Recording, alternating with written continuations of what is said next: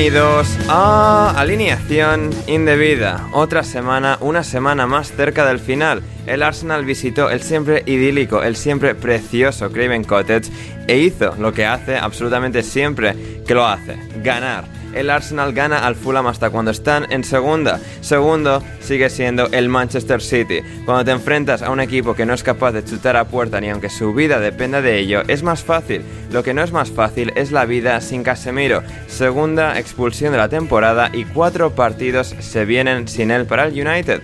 Siete fueron los que le marcó un Liverpool, que al Bournemouth, en cambio, no solo no fue capaz de no meterle uno, sino que encima encajó y perdió, como el Brentford, después de una docena de partidos sin hacerlo. Hablamos de todo eso, de lo de Gary Lineker y la BBC con Borja García y mucho más hoy en alineación indebida.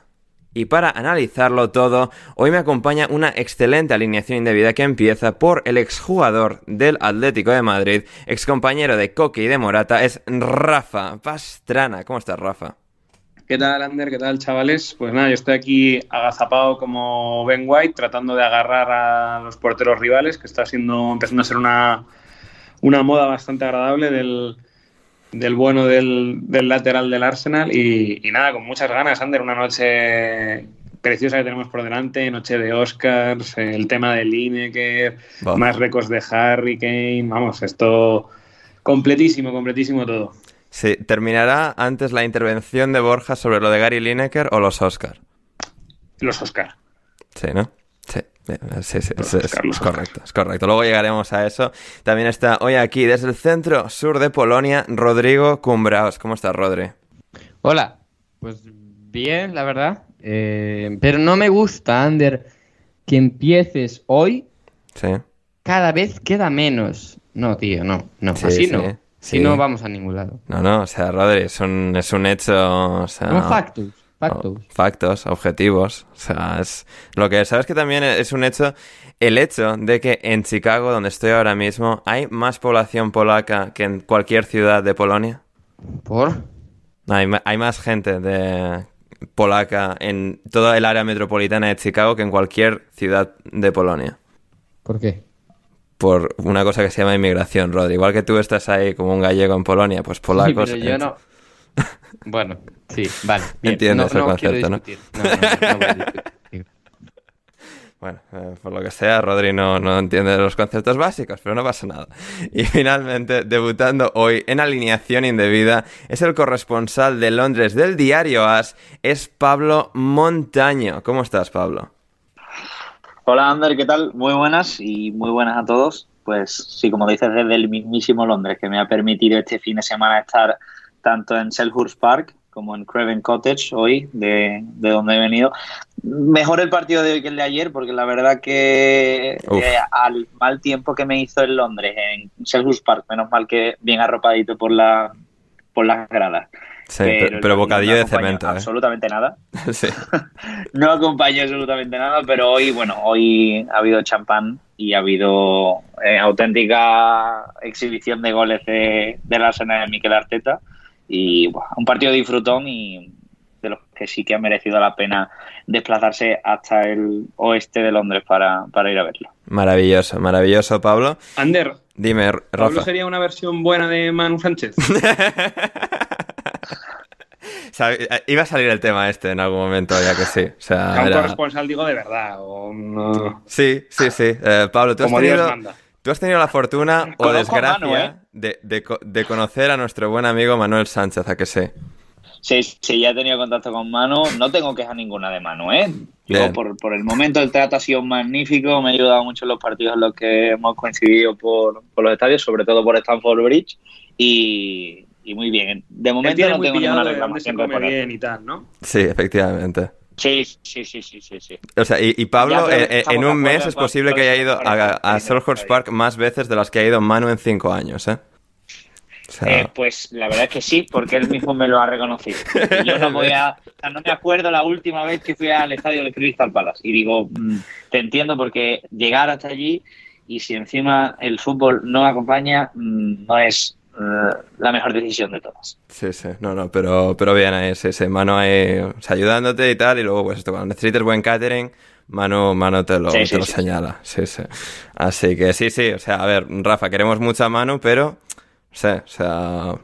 Bueno, el otro, día en, en, el partidazo de Cope le llamaron crack. O sea, que le llamaron crack y compañero. O sea, que, claro, está muy, está muy lejos de, está muy lejos de esto. Sí, sí, no, por fortuna mano se, se, pasó por el programa la semana pasada, o sea, el miércoles, eh, el programa intersemanal que podéis escuchar, podéis suscribiros a patreon.com barra alineación indebida y escuchar la versión completa del episodio intersemanal en el que hablamos de, la Champions, de la Premier que, hubo y de, un montón de, cosas más. Yo solo le doy palos, Ander, porque le echo de menos, tío. le echo de menos y que vaya los miércoles y no vaya los domingos, pues significa que yo no coincido con él y yo le quiero mucho y le echo de menos. Entonces, pues me sale así un poco el rencor. Ya, no, no, a, mí también, a mí también. ¿no? O sea, bueno, o sea, viene los miércoles en plan, vino el miércoles por primera vez en dos meses, eh, el muy cerdo. Pero, pero sí, sí, esperemos, esperemos tenerle de vuelta pronto. Y, nada, eso, suscribiros a Patreon, el link en la descripción como siempre, cualquiera de los niveles, para apoyar a la causa, que esto, que esto pueda seguir funcionando, gente. ya vamos con otra cosa que funciona muy, muy bien, y es el Arsenal en la Premier League, esta vez en Craven Cottage, que siempre gana, lo decía Duncan Alexander el otro día en el Totally Football Show, el podcast eh, del que es parte, y, sí, es que es eh, totalmente así siempre. Esta vez, bueno, con, eh, bueno, Fulham mejorado respecto a los últimos años, pero que no fue suficiente para derrotar o para tan siquiera empatar a este Arsenal con velocidad de, crucero que, una semana más ha, demostrado ser el equipazo que es Pablo. ¿Qué, te ha parecido el partido en, vivo y en directo, sintiendo eh, todo, todo el ambiente de lo que ha sido una nueva victoria del Arsenal? Pues que 45 minutos le han avanzado a los de Miquel Arteta para pasarle por encima al Fulham. No ha sido el mejor día del Fulham, porque yo por suerte he podido ir para, para empezar Growing Cottage desde que estoy aquí en Londres, que apenas llevo dos meses, pero, pero en este tiempo es el estadio que más he pisado, si no recuerdo mal, habrán sido cuatro o cinco veces por lo menos. Y ha sido yo creo que el peor Fulham de todos los que he visto jugando como local. Mm, también ha ayudado esa mala versión o, esa, o ese mal partido por un Arsenal impresionante. el Arsenal ha salido en tromba jugando como recordaba a ese Arsenal finales de finales de año antes del Mundial, principios de, de 2023, que era casi una máquina imparable en el que todo el mundo ya lo daba por, por candidato a ganar la Premier sí o sí antes de que tuviese ese, esa racha de, de tres, cuatro partidos sin conocer la victoria, pero hoy se ha visto esa versión de Arsenal campeón, con Gabriel Martinelli destrozando a, a, este caso era Kenitete, creo que el, que el, lateral derecho y titular.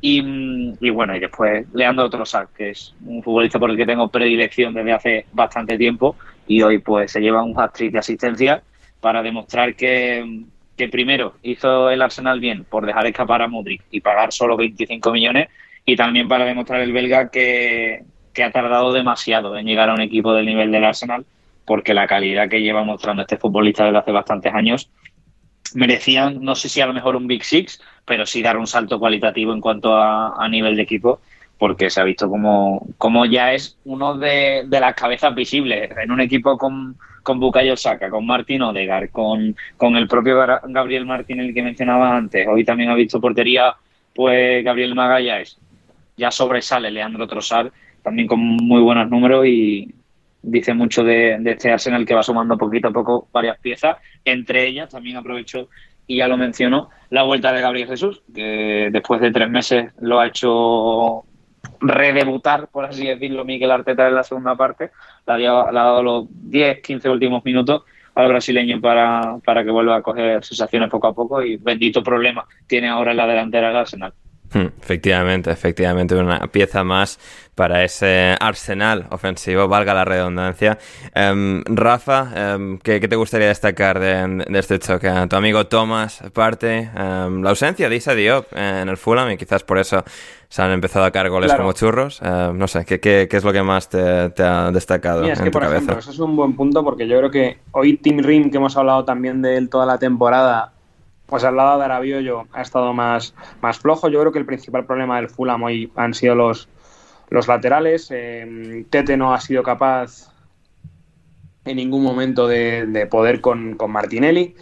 Y, eso se ha notado pues desde el primer gol el anulado que mete en propia Arnafe Robinson hasta luego el, el, propio gol de Martinelli cuando se lo come Trossard, ¿no? Eh, que también está muy mal el otro lateral que es, que Robinson, que igual por esa blandez defensiva, pues para eso lo igual lo quiere el bono de Pepe en el, en el City. Y, y el Fulham poquito más, porque eso, el, el, medio del campo yo creo estuvieron mal, tanto Lukic como Reed, de, hecho en el, en el 3-0 también está muy retratado Reed. Eh, hoy Solomon saliendo como titular, pues yo creo que ha tenido un partido bastante menos impresionante de lo que nos tenía acostumbrados y por contra en el Arsenal, pues la verdad es que la, la línea defensiva muy, muy, muy, muy bien. En el medio del campo los tres, eh, Thomas ha sido el que, por ejemplo, robaba ese balón de para luego la, el pase a Trossard y, la, y el remate de Odegaard en el 3-0. O sea que han estado todos, todos muy bien y lo que, lo, lo, que, lo que hablábamos antes, ¿no? que es que con estos tres cuartos de hora los que han sido cuatro goles, pero de los cuales eh, que hayan valido solo tres, eh, les, les ha funcionado porque ya la segunda parte han podido incluso pues meter a Gabriel Jesús, hacer algún, algún cambio, meter también a Reid Nelson, volver a dar minutos a Kieran Tierney, eh, incluso a Tomiyasu. Y, y, un partido muy controlado. El, el, Fulham, recuerdo un cabezazo al larguero en un, en un córner y, muy poquito más, ¿no? Ha sido un partido muy pobre. Así que incluso, incluso ¿no? Que nos tenía acostumbrados a muy buenas actuaciones, pero bueno, a ver, un día malo tiene derecho a tenerlo cualquiera. Es verdad que la rabia será por haberlo tenido en casa, pero frente a, este Arsenal que, que, como, que como muy bien nos comentaban, eh, ha recordado al de antes del, del, parón, pues la verdad que se pone en velocidad de crucero y lo único que le hubiera ayudado más eh, el empatito del Palace, ¿no? Que, con el City, pero como han sumado los de 3 en 3, siguen en, en la pelea y veremos a ver, pero vamos, si el Arsenal juega así, la verdad que la verdad que es un partido muy muy sólido y, y de cara a los 11 siguientes partidos que tiene, pues tiene muchos argumentos para reforzarse. Mm, absolutamente. Y también destacar desde el Fulham mencionaba la baja de Isa Diop y por supuesto también la, la baja de Joao Paliña eh, en esta ocasión que han jugado Reed y Lukic en ese centro de, del campo. Eh, Rodri, ¿alguna pincelada, alguna pildorita más que quieras añadir a, a este mejunje de, de, Fulham Arsenal o pasamos con el siguiente partido? Eh, si te digo la verdad, puse el, el partido con especial interés para ver si perdía Sin el Arsenal, haber consultado ¿verdad? antes las alineaciones. Ajá. Hasta que vi que, el, que, que, no estaba Paliña, que jugaba a Darabiollo. Y yo dije, uff, me huele un poco raro aquí. Y claro, mis, mis, mis eh, pensamientos se confirmaron a los 10 minutos prácticamente. A, y nada, a, a, alfombra roja al Arsenal, ¿estás sugiriendo, sí. Rodri? Uh, sí, sí, sí, sí, sí, ¿no? Sí. eh, y, y, nada, me, me, cambié al United. Ya. Simple. Bueno, llegaremos luego, a, luego, al United, pero antes. Y más, al... Ah, y hubo sí. una cosa que me dio tiempo a pensar durante los 10 minutos que, que duró el partido. Ajá. Fue que, mm, que el Fulham el año que viene me da, me da a mí que va a tener problemas para salvarse. De, de, desarrolle eso, joven. Eh, sí. Mira, te cuento, amigo. Cu cuenta. Eh, déjame, déjame, déjame encontrar las palabras. Bien, el Fulham este año está siendo un equipo que está jugando muy por encima de lo que realmente eh, marcan los números. Es el equipo que, que, mejor diferencia a favor tiene entre goles eh, eh, esperados concedidos y goles concedidos. Está. Has, has estado quemando ahí la, la, sección de Premier League de, F, de ¿a que sí, Rodri? No, no. De, de, analyst, de, de Analyst. Ah, de, de Analyst. Y luego, eh, Mitrovic está a un nivel que, si bien en Championship, Championship pues nos había acostumbrado, en Premier es un nivel que por ahora no sabemos si se va a mantener el año que viene. Tiene futbolistas bastante, de, digamos, bastante de rachas. Andrés Pereira, los dos centrales, etcétera, etcétera, etcétera. Paliña, que tiene un año en la, en la élite. Eh, Rodri, la carrera de Berleno es una, es una concatenación de, de, rachas en sí misma. Claro, pues eso, por eso, por eso mismo, por eso mismo te lo digo y ahí te dejo mi, mi take de cara a la, a la temporada que viene. Tu, tu, hot take, Rodri, esto, o sea, esto sí. va, va, a causar furor. Eh, seguramente en, en, la cuenta de Twitter, arroba sepe o arroba el Fulham. Uh, un saludo y, para él. Y, y, el tema cuál es? Que, que si que si se meten en Europa... No tiene pinta, ¿eh? No tiene pinta, ¿no? Pero sería más a mi favor, incluso. Bueno, pueden fichar más también. O sea... Sí, sí, claro, sí. Pueden fichar más, sí, sí, sí. que conste que este año han fichado bastante bien, ¿eh? Sí, Eso hay que decir. Sí, sí, entre, entre Diop, Leno, Lukic ahora en enero, Andrés Pereira ha salido muy bien, Manor Solomon por fin, que ahí ha sido el primer partido en el que no marcaba, por lo que sea también esa racha iba, iba a llegar a su fin. Ah, pero bueno, William también ha estado jugando bien, o sea, todo, todo, todo, felicidad eh, a, las orillas del Támesis. Y, con esto nos vamos bastante lejos del Támesis, al sur de, Londres, ese, estadio al que no va a mano nunca, pero Pablo como, como profesional del medio em, que es, ya ha acudido varias veces y, y en este caso para presenciar un buen bocadillo de cemento entre Crystal Palace y Manchester City, un partido que estuvo cerca de, consumarse en tropiezo del City contra el Crystal Palace, uno de esos tropiezos característicos del City contra el Crystal Palace, eh, del documental All or Nothing del Manchester City hace unos años en Amazon el mayor punto de drama cuando iban liderando la liga con 30 puntos era pues Guardiola enfadándose el día que perdieron en, en Selhurst Park y montando el pollo en vestuarios y tal. Así que bueno, pues hay ese recuerdo de eso, pero bueno, pues Michael Olise cuando todo parecía que ir bien, pues va la, la lía de, manera catedralicia y, bueno, Erling Haaland convierte y gana el City. Eh, Pablo, eh, ¿algo más que sucediese en ese partido? Lo primero que sí te voy a decir, Ander, es que no sé si voy a terminar como Manu si el Crystal Palace me sigue regalando partidos tan, tan, tan bocadillo de cemento, porque mi primer, o sea, mi debut en la Premier fue un Crystal Palace 0, Newcastle 0. Uf. Y ayer, pues, un Crystal Palace 0, Manchester City 1. O sea, voy a empezar a perder las ganas de ir a Selhurst Park, eso te lo, te lo digo.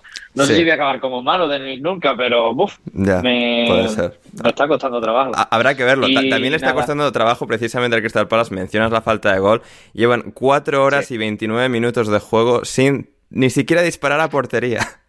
Ah, muy bien.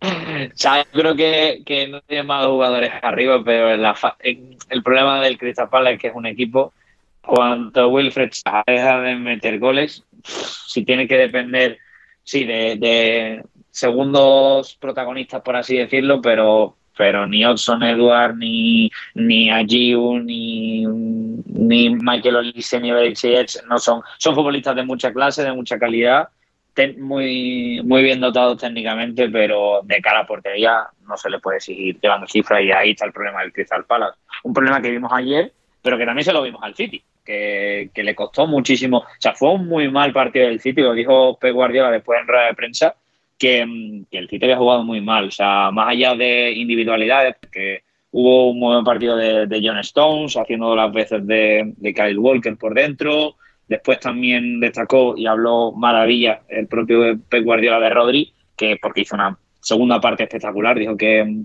el español es sin duda alguna uno de los mejores mediocentros que ha entrenado nunca.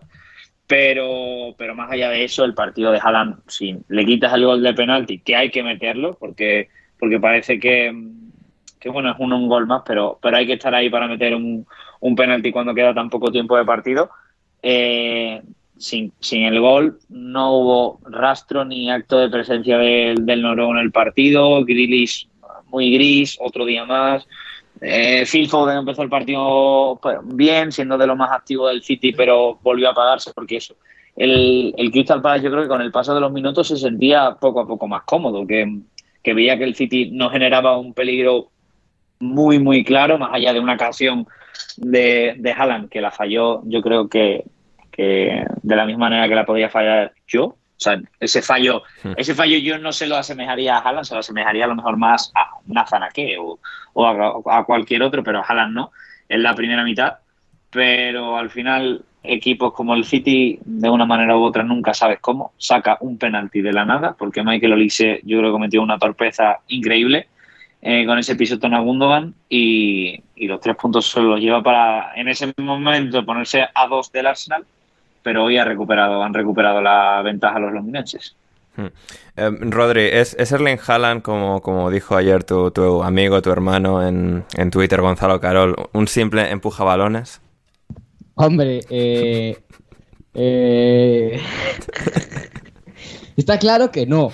Pero si queremos jugar con la narrativa de que hay delanteros mucho mejores que ellos, que él, perdón, se podría jugar a eso, sí. La realidad es que es que Haaland, yo creo que desde que llegó al City, eh, lo que no es marcar, que es para lo que se le paga principalmente, ha aportado muy poco. Yo escribía un artículo debió ser en octubre o septiembre, octubre, en el que hablaba de, de cómo que había varias formas de pasar desapercibido y había un comparaba un partido de Lukaku en Selhurst Park que hizo siete toques con uno en casa de Haaland en el que hizo ocho toques. La diferencia fue que Haaland remató tres veces, dio una asistencia o marcó un gol, no recuerdo, y, le ayudó al City a a ganar y a, deshacerse de un, de un, bloque muy bajo como era el del Bournemouth aquel día. Pero desde ahí muy poco, muy, muy poco. Es que para mí no tiene, no tiene la técnica, no tiene... No, no, hay veces que no se orienta bien ya para empezar, más allá de que luego pueda controlar mejor o peor el balón, no está bien orientado, y hay veces que recibe el balón y no tiene pensado qué va a hacer. Él simplemente espera para recibirla y una vez la recibe empieza a pensar qué hacer. Y claro, entre Erling Haaland es, es, todo vibras, Rodri, todo vibras. Claro. Entre que él no es muy ágil, técnicamente, fuera del área, no, no es un delantero como, como otros, no es Benzema, por ejemplo. No es Harry Kane. Eh, no es Kane. O, no, no, es ni siquiera Lewandowski, que creo que está un nivel por debajo de, de los dos primeros. Le cuesta, le cuesta un montón y tampoco ofrece muchas ayudas. Sí que es cierto que, que si jugase en un equipo un pelín más directo, le encontraría más, porque sí que yendo en profundidad, eh, rompiendo al espacio, va, pero el, bar, el, el City no tiende tanto a buscar ese pase al espacio y por lo tanto no le encuentran tanto. Pero yo creo que su juego fuera de, fuera de los goles está siendo mejorable y, y, y, el, y, el, hecho es que el City está jugando peor de lo que jugaba el año pasado y creo que la clasificación lo refleja. Hmm. Aunque bueno, ahí, ahí, están, ahí están segundos, solo claro, cinco que, puntos que por detrás mira, del Arsenal, pero bueno. 28 goles. Sí, sí. No, no, y, va a batir de los récords, ¿eh? Y, pero, claro, pero, a todos los inteligentes del fútbol como nosotros nos va a haber parecido una mala temporada. No. Yo creo que son cosas complementarias. Es decir, Haaland puede marcar 35 goles y, y haber empeorado el juego del, del, del, City. No por su culpa directa, sino porque la obligación o, o, la necesidad de tenerlo ahí, que te da muchas cosas, te quitan otras. Mm, sí, sí. No, no, impecable análisis en Rodri. Eh, Rafa, antes de pasar al siguiente partido del Crystal Palace, de la situación con Vira, ya lo venimos comentando. ¿Hay alguna forma de solucionar esto? Uh, no sé, fichando más delanteros que tampoco les van a servir, en plan Eduard en el banquillo, Mateta en el banquillo, Ayo juega mucho, Saja jugó de falso 9. No sé, o sea, mala pinta esto, ¿eh? A ver, la, la solución eh, más obvia sería decir al Chelsea que, que dejen volver a, a Conor Gallagher. Sí. Porque incluso el año pasado, es verdad que, a ver, también hay muchas cosas que, por ejemplo, que cambia la lesión de, de Cheverieze, que es un jugador que a mí me fascina y que este año está bastante más, bueno, yo diría que un jugador pues falto de confianza, con, con miedo, y, o por ejemplo, Michael Olis, ¿no? que el año pasado tuvo una temporada muy, muy buena y que este año pues es un jugador que no está aportando prácticamente cifras y que hoy encima pues se va eh, provocando un penalti pues bastante evitable después del partidazo que había hecho White en general. Entonces, eh, y es verdad que, a ver, no solo le falta esto, sino que, que también le faltaría efectivamente un delantero bueno, porque Odson Eduard también no empezó mal la temporada, pero se nos ha ido cayendo. Entonces, uf, es una situación complicada, porque evidentemente, pues Mateta pues, es un pedazo de tronco, pero que eso ya lo vimos cuando estaba en el West Bromwich, y que no. su, su recorrido era el que tenía, ¿no? Pero sí, mmm, le hace falta, yo creo, que un mediocampista más creador o como era el corte de Gallagher, porque hoy el bocadillo de cemento, efectivamente, que se, ha, que se comió Pablo y que habéis hablado, mmm, empieza por lo conga Milivojevic, sobre todo es Loop, que dices, joder, es que esto aquí es bastante poco atractivo. Y bueno, pues ya pues con la estadística que has dado, Ander, de que llevan fútbol champán, que sí. cinco o seis partidos sin tirar a puerta, pues chicos, es que es No, no, es trágico. Es preocupante. Es muy, muy preocupante. Um, y con esto nos vamos a, a, un sitio en el que igual van a tener que preocuparse un poquito también, porque no está Eriksen y no va a estar en los cuatro siguientes partidos de Liga. Carlos Enrique Casemiro, Rodri, empate a cero del United con el Southampton la mayoría del partido sin, sin ese bastión de, del centro del campo que es el internacional brasileño, el múltiple, múltiples veces ganador de la, de la Copa de Europa con el Real Madrid. Eh, bueno, hubo ocasiones, para ser un 0-0 estuvo bastante bien, mejor que el Palace City, pero eh, tropiezo de, del United eh, en liga. Sí, eh, leía, hay un chico en Twitter que se llama eh, Ashmin Raman, creo, o Ah, algo así, Sí, Ashwin Rahman, sí, sí. que decía que, que lo preocupante del United no es que hubiese empatado ni, ni los minutos post roja de Casemiro, sino que lo preocupante del United hoy fueron los minutos pre-expulsión de Casemiro. Y estoy bastante de acuerdo con él, porque eh, el United no estaba creando nada de peligro, nada. A ver, fueron eh, 34 minutos, que lo tengo aquí delante, y bueno, a ver, se puede entender, pero estás jugando contra un equipo, francamente, el peor equipo de la categoría, aunque le dé más opciones de salvarse que a otros, pero por juego es el peor equipo de la categoría. Y, y al final era un United que estaba jugando un 4-2-3-1 con Bruno eh, en el doble pivote y claro, se, se fue Casemiro expulsado y se quedó Bruno por momentos hasta que luego entró McTominay y se fue Behorst y pasó a una especie de 4-2-3 el United. Y prácticamente no creo nada, de hecho las operaciones más claras fueron del Southampton, que tampoco fueron muy, muy claras. Pero algún un remate al palo de Walker Peters que justo venía después de un remate al palo del United, que no sé si fue Bruno, creo. Y, mm, y bueno, un United bastante pobre, pero que bueno, a ver, en liga, ya lo dije aquí varias veces, que se hablase del United como candidato al título no le hace bien, no le hace bien ni al United, ni, ni, o sea, ni al United en conjunto, ni a los jugadores, ni al entrenador en, individualmente. Las narrativas, Rodri, tenemos que comer. Claro, claro, porque yo llegué a leer que cuando el, Bar- el United eliminó al Barcelona se hablaba de que el United estaba en, en curso de, de- de ganar cuatro títulos. Imposible. Pero, pero puede ganar tres. Y, y creo que la liga la puede prácticamente apartar. Eh, está, creo que está a... O- ojo, no le vayan a apartar dos equipos por detrás a, a ellos, ¿eh? No, es imposible. Tiene dos partidos menos que el Tottenham y está un punto por encima. Uy. Me parecería muy raro. Uy, eh. y aún No está Eriksen, no está Casemiro, uy, eh. Que lo va a jugar McTominay. Sí, pero, pero al final Casemiro de Premier se pierde tres No, dos partidos puntos. o cuatro. Sí, sí, por sí. encima.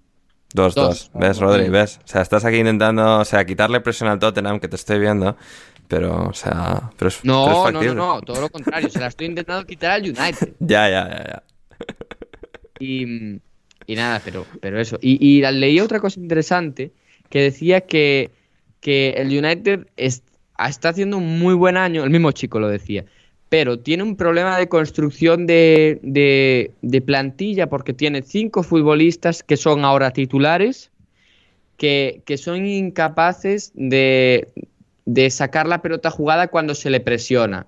Ah, sí. Y déjame ver, porque lo tengo aquí ya, y hablaba de que eran, obviamente, De Gea, uno de ellos, No, bueno, dejé el caso más criminal, eh. O sea, uff. De Gea, eh, eh, Casemiro. De Gea, Wan Bissaka, Casemiro, Barán y, y, Lisandro, De Gea. Maguire, Ah, y Bruno Fernández. Bruno Fernández. Que claro, Bruno Fernández técnicamente es un futbolista muy bueno, pero es un es un Es un es un hombre libre, digamos. No lo puedes no lo puedes meter en, en mecanismos porque sí, sí, al es, final es un siempre agente del caos, saltar. directamente. Claro, se los va a saltar para lo bueno muchas veces, pero también para lo malo bastantes. Hmm. Y, al final es un problema de construcción de plantilla porque al final son jugadores muy importantes. Sobre todo Casemiro y, Bruno no los puedes apartar del equipo así. Porque sí, primero, porque en lo que son buenos son de los mejores del mundo.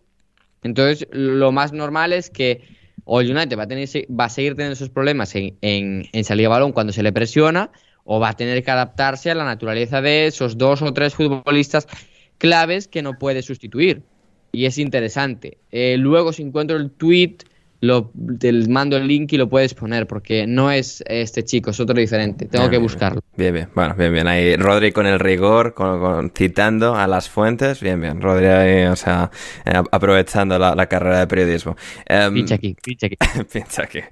Eh, Rafa, el Southampton, Rubén Selles, punto importante. Tío Walcott está volviendo a jugar mucho con, con nuestro Bueno, compatriota. Tío Walcott que tiene una jugada que si hubiera tenido cinco años menos, pero vamos, le, le recorta a Lisandro Martínez, se la hace de noche con De Gea. sí. Pero bueno, sí, yo creo que hoy el, el más destacado es Walker Peters, ¿no? Que em, tiene un, el tiro al palo que comentaba, que comentaba Rodri, tiene una que le saca bajo palos Juan Bisaca.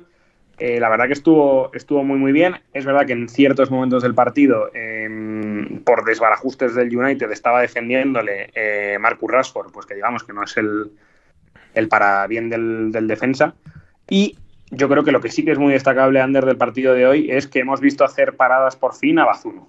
Yo con esto yo ya veo que es un portero que puede Ojo, eh. tener manos, eh, que vale para algo el, el chaval. O sea, que hoy Sí, más que para untarte, con- para, para untarte las tostadas con sus propias manos. Sí, sí. Hmm. No, pero ahí ha, ha tenido una... Eh... jo, es que no me acuerdo de eso. Ojo, Poco después de la expulsión de Casemiro, Sí, ¿quién ha sido? le para Rashford. una, yo creo que a, a No, no, ¿ha sido Rashford? ¿Beckhorst? o a Rashford. ¿O ha sido Beckhorst? No sé, uno de los dos, pero sí, sí. No, pero incluso cierra bien el espacio, se hace grande para lo pequeño que es y lo mal que se, que se le da a hacerse grande. Y, la verdad que bueno, y es verdad que yo creo que todo el partido pues podía haber quedado al final en típica victoria del Southampton, como le pasó en Chelsea, si una falta que tiene Ward Prowse pues baja un pelín más, o si mete esa, esa de Theo Walcott que se ha ido completamente solo después de, un- de una muy mala actuación entre Anthony y creo que McTominay eh, a la salida de un córner que, le- les han dado una contra eh, entre Romeo Lavia y, y Walcott para estar a punto de, de marcar, ¿no? Hmm. Pero bueno, eh, con Rubén Seyes se le ven cositas al Soto. Es que yo creo que hoy la, la jornada esta nos ha dejado otra vez pues que el- la pelea verdaderamente interesante es la de abajo, porque el Bournemouth, que ya había estado bien el día del Arsenal y que lleva bien desde enero, estuvo muy bien. El Soton es verdad que es contra uno menos y contra ese jugador tan fundamental que es, que es Casemiro. El, el Leeds no estuvo mal. El, el de, los de, esta, de los de esta jornada, el único que ha estado verdaderamente mal es el Forest, pero porque jugaba con el Tottenham. O sea que mm, esto sí que va a ser divertido de aquí a lo que queda de temporada. Efectivamente. Y también en este partido. no es excusa. eh, No, no, no. Es, es Pero es que ya ese sabemos, cuarto Rodri, que el clasificado de la es Premier, Rodri. arena de toca Bacal. Sí, tocaba caer, claro, cuando no estoy yo, me cago en su puta.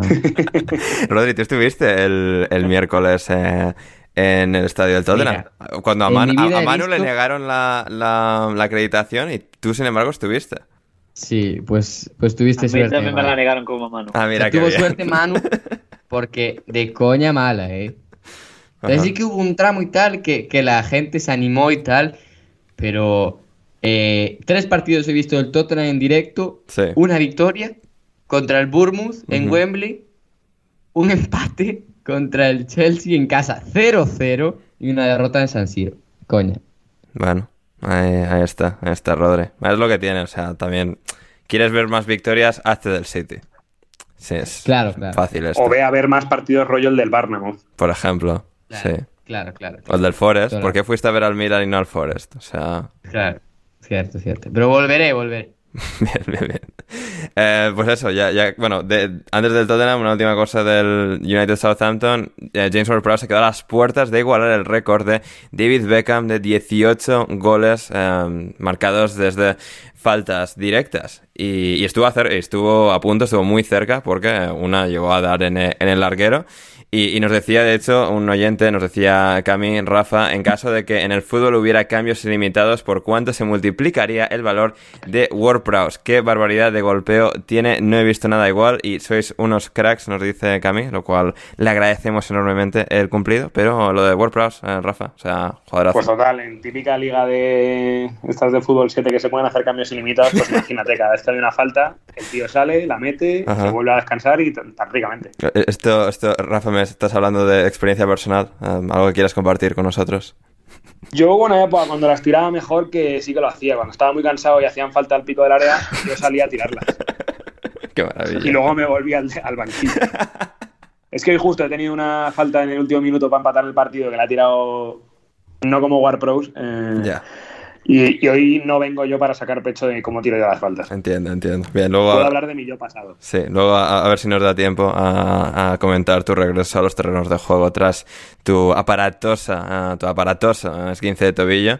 Así que, bien, eso, pero eso será más adelante. Lo que nos toca ahora es el Tottenham, que Rodrigo mencionaba ahí. Aunque voy a empezar por ti, Pablo, en este, en este caso.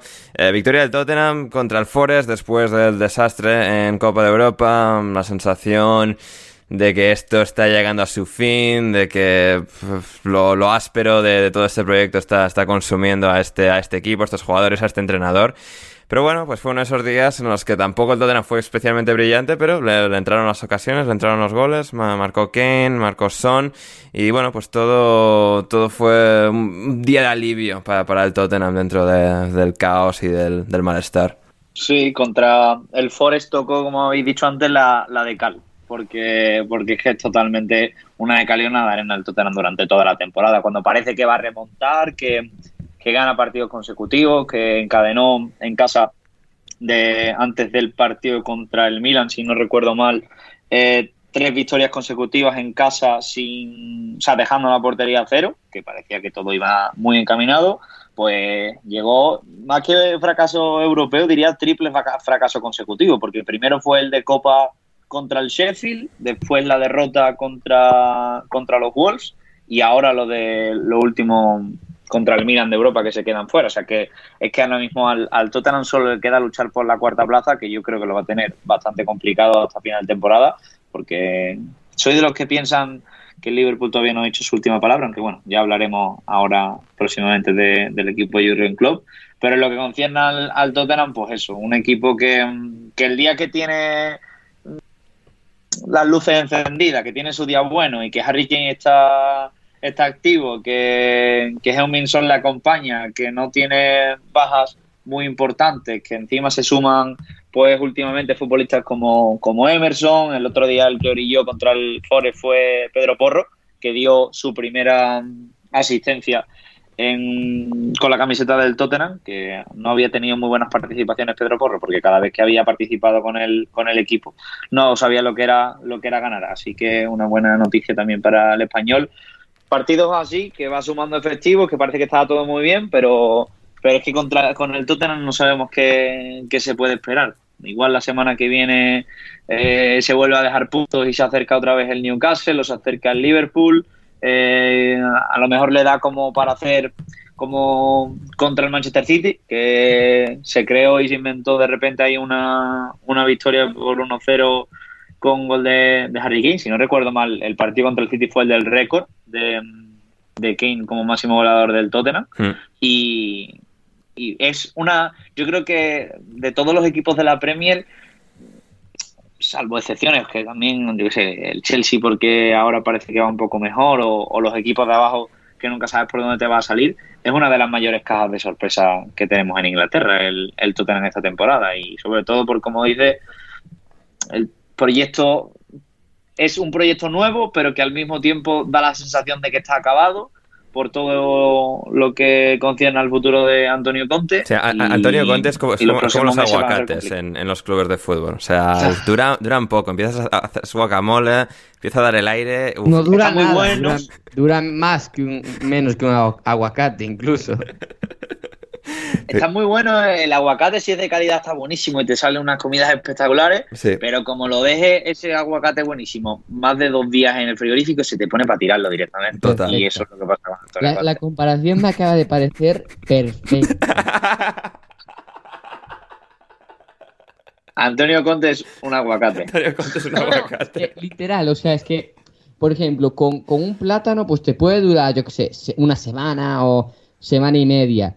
Y, y no deja de estar bueno, pero tampoco está igual de bueno, por ejemplo, que un aguacate bueno de verdad. Claro. Claro, el aguacate bueno de verdad te dura No- dos días. Exacto. Sí, sí. No, yo ayer abrí guacamole, ya hoy ya está empezando, ya está más, está tirando a marrón. O sea, como que hay que terminarlo. Y, o sea, pues con, con Conte en el Tottenham pasa lo mismo. Por no eh, meter más el dedo en, en la llaga Rodri, de- del Forest, eh, Borja, que, que le encanta poner la, la venda antes de la herida, decía, pues nos vamos a la B. Fue divertido mientras duró. Em, ¿Algo que, que añadir a eso? Pues no, la verdad, no, no sé qué pensar porque yo te voy a ser completamente sincero. Dígame. Yo, el sábado, si el Tottenham hubiese perdido o no hubiese ganado, no me habría sentado tan mal porque ya veía el cambio como algo necesario. El problema es que las- la victoria ahora me genera más dudas de las que tenía antes, porque... Eh, si Rod- bien Rodri, te he creo- preguntado sobre el Forest. ¿Qué me estás contando? O sea, Hostia. Bueno. Hostia, tío. Tengo. Puse, puse el piloto automático. Me, me están jodiendo aquí. Hostia, vale, vale. ¿Y yo por qué me quedé en, la de, en lo del aguacate? eh, no sé, pues, ta- Vale, pues- la pues fascinación de la comparación. O sea, yo enti- entiendo lo que quiere del Tottenham, sí. O sea, ahora está. Ahora Conte va a empezar a encadenar partidos, van a entrar dudas. Pochettino sí, Pochettino no, eh, Tuchel de esto, pero igual se lo dejamos pa- para la próxima por no Sí, sí, hacer sí, de sí, pasar mal rato sí, sí. Y, y el Es Forest. que como estoy acostumbrado a que siempre me preguntes a mí sobre el Tottenham, Hombre, ya, y digo, vale, pues, piloto automático. Ya, ya. No, porfa, repíteme la pregunta. No, que Borja decía, o sea, que Borja que le encanta poner la herida, o sea, la venda antes de la herida, dice que nos, va- que nos vamos a la B y que fue divertido mientras duró. No, yo creo que no, ¿eh? Yo creo que No, ya por eso, por eso. No. O sea, porque sabía que me ibas a decir que no, te quería preguntar. Yo, de hecho, diría que no, no pongo entre mis favoritos al descenso al Forest, la verdad. Es decir, ahora mismo veo más candidato al descenso al Leicester o al West Ham que al Forest. Si te soy completamente sincero, ¿eh? Que es lo que yo quiero que tú me seas, Rodri. O sea, es decir, es que el Forest vale que no gane en casa. Pero es, o sea, que no gane fuera, perdón. Sí. Pero en casa está sacando puntos. Sí, sí. Es que, por ejemplo, el Leicester lleva cuatro derrotas seguidas, que no saca puntos ni en casa ni en fuera. Hmm. Ni fuera. O, o- Es cierto. Es que hay equipos, hay equipos que es de juzgado de guardia. Y yo creo que el Forest no va a tener problemas. Pero lo que no entiendo es que no sé si están lesionados o no, pero ya el otro día, el- este fin de no jugaron. Y la semana pasada jugaron eh, contra el West Ham, puede ser. No, eso fue hace dos o tres. eh, El anterior, sí, sí. Jugaron contra el Everton. Eso. Pero ¿dónde están mis brasileños del Forest? Ya estaba Danilo sentado en, en- en Tottenham y Scarpa, no sé, estará por ahí haciendo cubos de Rubik subido en monopatín. O sea, Es que eh, ahí ellos sí que me parecían los dos pilares sobre los que te puedes asentar jugó para, Lingard de media punta en Tottenham, ¿eh? O sea, claro, uf. Para permanecer en la Premier. Sí, sí, sí. Eh, A ver, los pierdes aquí a final de temporada, hombre. Tienes al, al Long Ball Merchant, el, el eh, Shelby, que me parece un futbolista. como las pone en largo, ¿eh? Uf. Es muy malo, ¿eh? Y mira que a mí los futbolistas nunca me gusta llamarles muy malos. Es decir, ahora mismo me estoy haciendo un Gonzalo Carol. Pero es, es terrible. O sea, verlo, es que no hace otra cosa, ¿eh? sí. O sea, el, el otro día se pasó el partido mandando balones en largo a nadie. Ajá. Porque tienes a Brennan Johnson y tenías a Gibbs White y a Lingard que no hacen la altura de Foster ni sumando los tres. Ya. Bueno.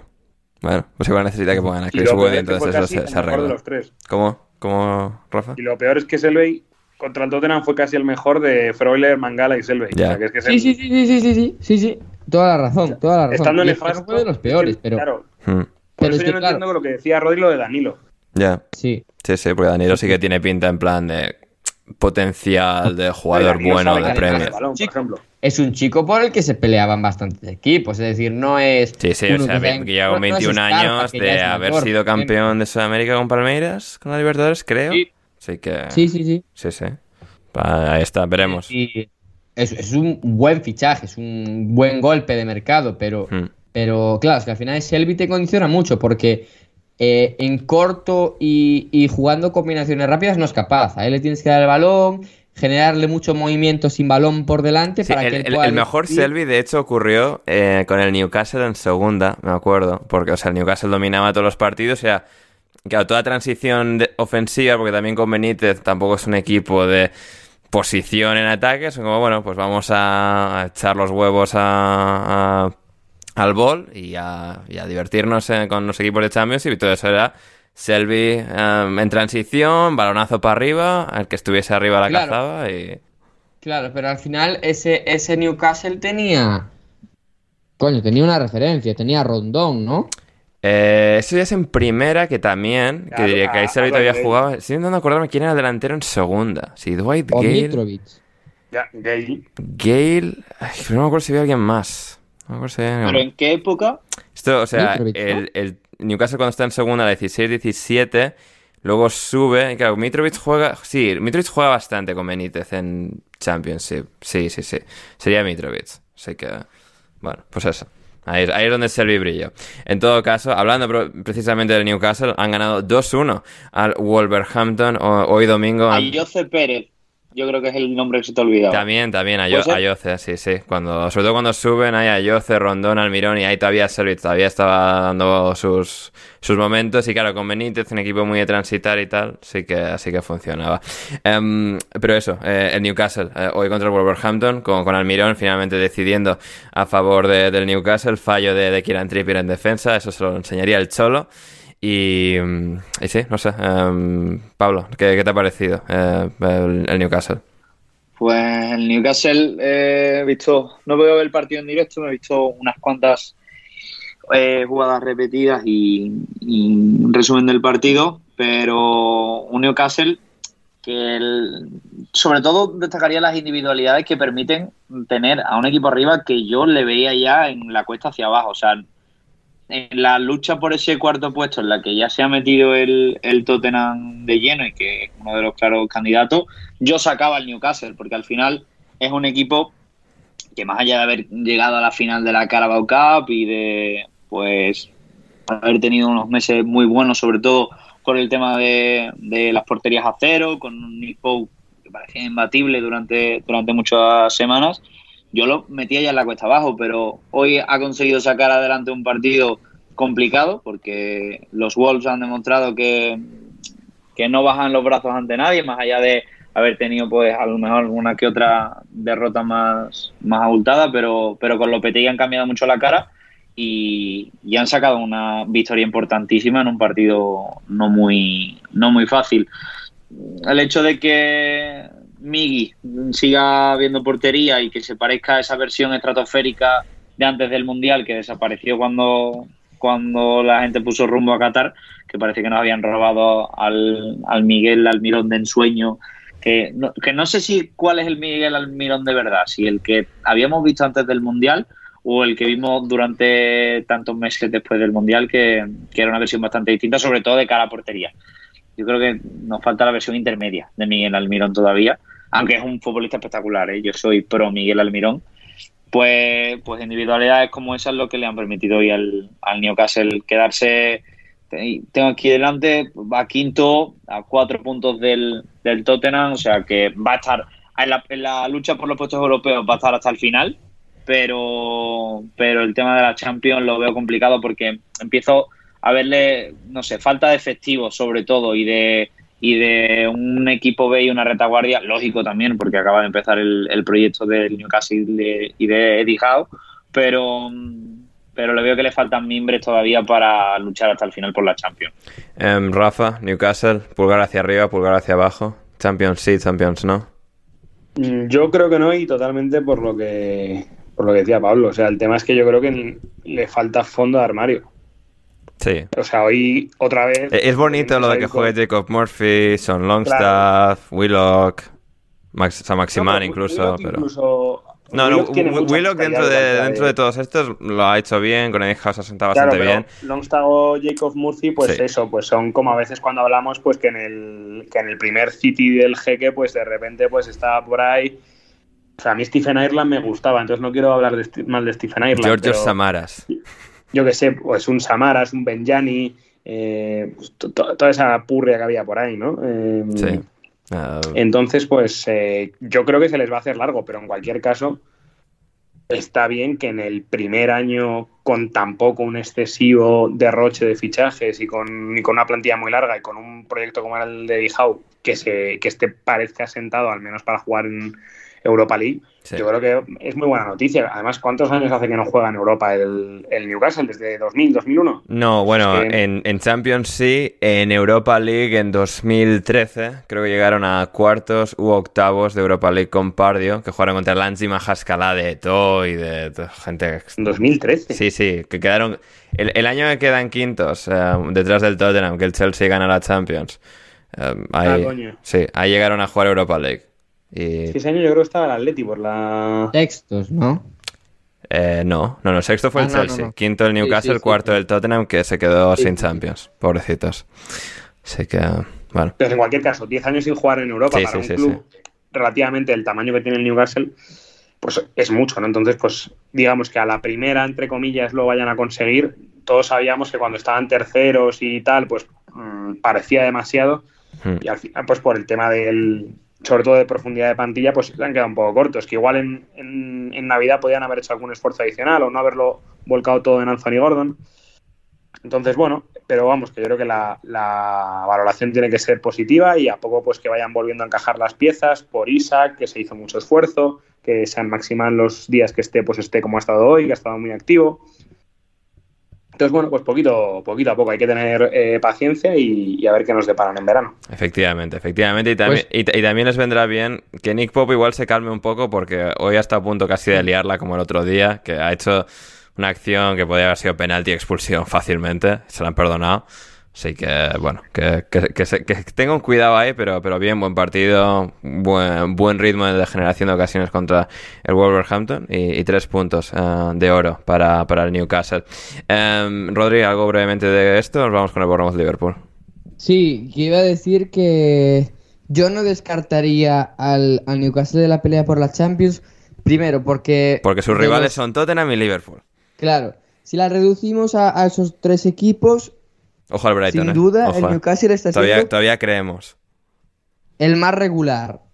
Es decir, o el que. Tiene la mejor decir, defensa, tiene la mejor diferencia de goles a favor. O sea, tiene la de los tres, tiene la mejor defensa, pero el peor ataque. sí. Claro. Eh, pero ¿cuál es el tema? Que es un equipo que funciona mucho por inercias, es decir, porque al final eh, los goles que no está metiendo ahora no es que no los haya generado, simplemente que está fallando en, el- en la última definición. Y eso es un problema de confianza y eso es un problema de que estás viendo que no estás consiguiendo los mismos resultados que conseguías premundial. Pero a poco que te empiecen a entrar un par de goles, ganes un par de partidos y te vuelvas a enganchar ahí, las oportunidades tú las estás, las estás creando de igual manera que las creabas premundial o en el momento en el que mejor estabas. Es decir, yo no descartaría el Newcastle por el hecho de que ahora hayan bajado un poco el pistón porque muy probablemente iba a llegar este momento. Si es ahora, hay que ver cuánto dura y a ver si reenganchan. No sé, no tengo delante el calendario del Newcastle, no sé si es favorable o no. Tiene enfrentamientos directos. Tiene que jugar contra el Tottenham, recibir al Tottenham. Mm, ahí está. No sé si tiene algún enfrentamiento Con el Liverpool ya ha jugado los dos contra el seguro. Arsenal, Contra el City ha jugado los dos seguro. Creo que tiene que recibir al Arsenal todavía. Recibe al Arsenal y no sé si le queda un partido contra el United. Puede que recibir al queda United el también. United en dos semanas. Pues eso, Le yo queda no el lo pero descartaría. el le queda el Arsenal. Sí, sí, Sí, sí. le queda Y termina con Tottenham, el Chelsea. United Termina con el. Chelsea. Bueno, no está mal. A ver.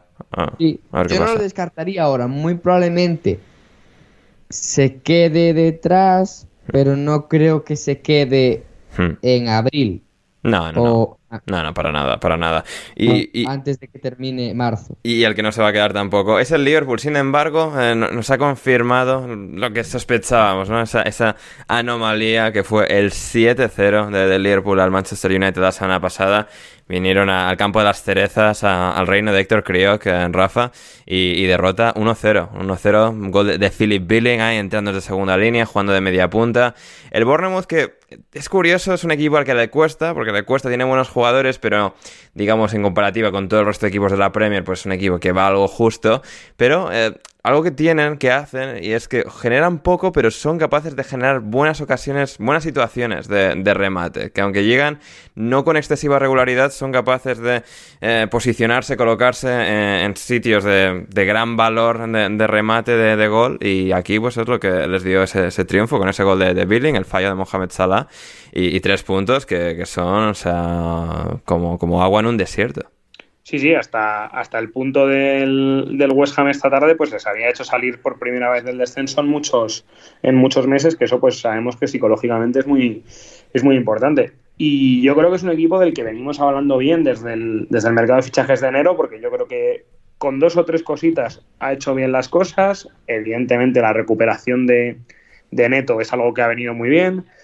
Marcos en sí que ha subido su nivel últimamente, yo creo que también está, está mucho mejor. Y también es que supieron anular prácticamente al Liverpool, ¿no? Hay que tener en cuenta que un Liverpool que tira un penalti tenga menos de mm, un gol esperado, ¿no? Eh, tiene como 0,8, 0,9 en expected goals.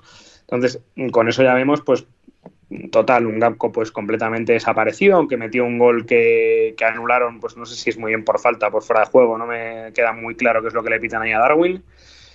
Eh, Está también, hay una ocasión buena de un, de un córner de, Alexander Arnold, pero me refiero, es un equipo que, jugó muy a fogonazos, el, medio del campo no, no funcionó en, en absoluto esta, este tribote con, con Fabiño, y Elliot. Y a mí me dio la sensación de un equipo pues muy partido. Yo no sé si estaba pues la cabeza en la cabeza total en la, en la vuelta contra el, contra el Madrid Champions pero la realidad es que es un, eh, fue un fantasma de, sí mismo, estuvieron realmente, realmente mal. Y por su parte el Bournemouth pues empezó a construir desde, desde la solidez atrás, desde la seguridad que daba Neto y sobre todo pues con las, con las contras de, este chico que a mí me, está gustando mucho, eh, el Django Utara. Y, y, a través de, de, hecho de una cabalgada de él es cuando llega el gol de Philip Billing.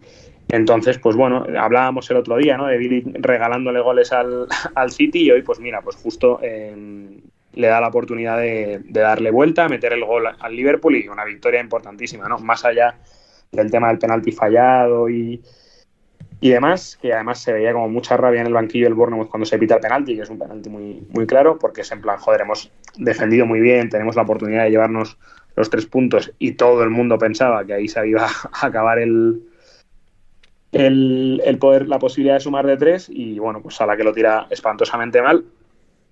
Y más allá de ahí del, fallo del penalti de Salah, eh, eh, psicológicamente lo encajó muy mal el, Liverpool, porque tampoco generó mucho más en los 20 minutos que quedaban de partido. ¿no? Entonces, bueno, una victoria muy importante para el, para el Bournemouth y en lo que comentábamos antes, ¿no? Pues la, la lucha de abajo que va a estar interesante y un Liverpool que yo no sé muy bien si por el tema del de la Champions o tal, pues no dio sensación de, entrar en el partido en prácticamente ningún momento. Hmm. Pablo, ¿algo que te gustaría añadir a eso? Pues el, tema del 7-0, de que a mí que me preguntaban mucho en la previa del partido contra del Manchester United contra el Real Betis de, Europa League, estoy hablando mucho del tema y me preguntaban por, por lo que había pasado, por ese 7-0, y yo insistía muchísimo en que me pareció un resultado obviamente abultado, histórico, la derrota más clara, o sea, más abultada desde 1895, si no recuerdo mal, o sea, algo mm, que para desde España se ve muy bestia porque es como si el, el, el Madrid o el Barcelona le, le mete siete a su rival, o sea, estamos hablando de un resultado pues histórico, pero que a mí lo asociaba más a un hecho mm, anecdótico, porque no reflejaba ni muchísimo menos ni lo que había sido el Manchester United durante los últimos meses, ni tampoco lo que era el Liverpool. Al final, sí, el Liverpool no deja de ser el Liverpool de, de Jurgen Klopp y aunque no le hayan salido las cosas esta temporada, es un equipazo. Tiene, está rodeado de estrellas y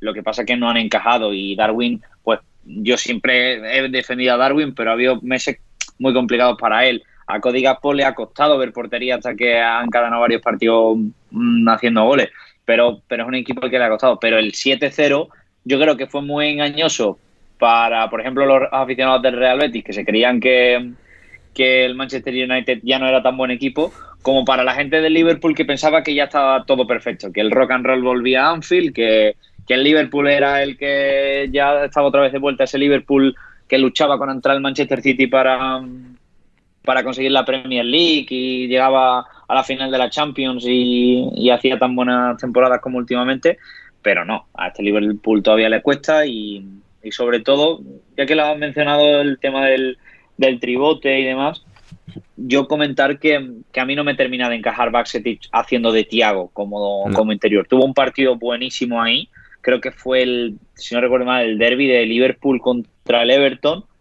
que fue, no sé si fue el primer partido o el segundo que jugó en esa posición y lo hizo muy bien porque ahí ya estaba Faño recuperado, pero a mí no me encaja. A mí Baxetic me parece pivote, es un futbolista, vamos, prácticamente, y salvando las enormes distancias que existen ahora mismo obviamente futbolísticamente, pero es como situar a Busquets de interior. Mm, sí, puede, puede rendir o en algún partido puede destacar por, por algún aspecto concreto, pero no es un futbolista para eso.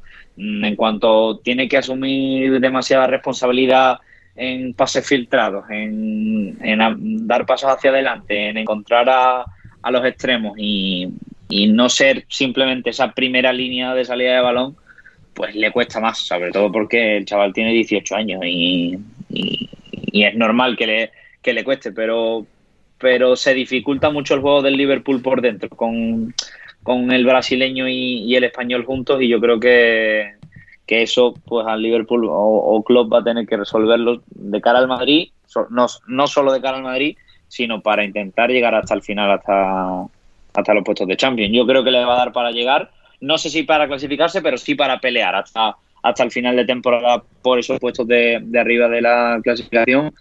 Pero tiene todavía que resolver cosas como esta, porque un pinchazo ante el Barmouth te puede ocurrir, pero, pero en la dinámica positiva de resultados, más allá del 2 a 5 que traía el Liverpool, es extraño que suceda, la verdad. Dato de Richard Jolly es que el Liverpool, eh, en el global de sus, de sus eliminatorias, entre comillas, de, Liga contra Bournemouth y Manchester United, contra el Bournemouth tiene pues un resultado global esta temporada de 9-1 y contra el Manchester United de 8-2 a favor. Y sin embargo ha perdido tanto contra Bournemouth contra, como contra Manchester United esta temporada, eh, algo, un dato de, absolutos locos. Y, bueno, de, de locos no no, fue quizás el fútbol, Rodri, pero bueno, empate a dos entre Leeds y, Brighton. Partidazo de Jack Harrison, de todas las personas posibles. Y bueno, pues eh, partido Premier de, sábado por la tarde. Saludo a Gonzalo Carol. Saludo a Gonzalo Carol. Efectivamente. Rodri, eh, de Leeds Brighton, ¿algo, ¿algo que te gustaría comentar? Eh, pues que me parece que lo de eh, buen partido de Jack Harrison me parece un poco generoso por tu Bueno, a ver, a ver, a ver, marcó el gol de Enzo Fernández y hizo tres o cuatro ocasiones y ya está, tampoco... Marcó el gol, pero regaló... Primero. Sí, no, y o sea, y regaló, o sea, no tiene un gol en propia. Es, cierto que el, gol de March en realidad es gol en propia suyo, estropeando el récord de Soley March que por fin iba a eh, igualar a, creo era Daniel May como el único otro jugador de la historia de la Premier en marcar en, el, en, su, en su mes. Es verdad. Ahora recuerdo, Ander, mira, lo que acaba de decir es una auténtica barbaridad, sinceramente. Eh, solo por el gol, por el segundo gol del Brighton, no se puede decir que Jack Harrison sea. retracto lo de buen partido de Jack Harrison. O sea, Gonzalo Carol siempre tuvo razón. Sí.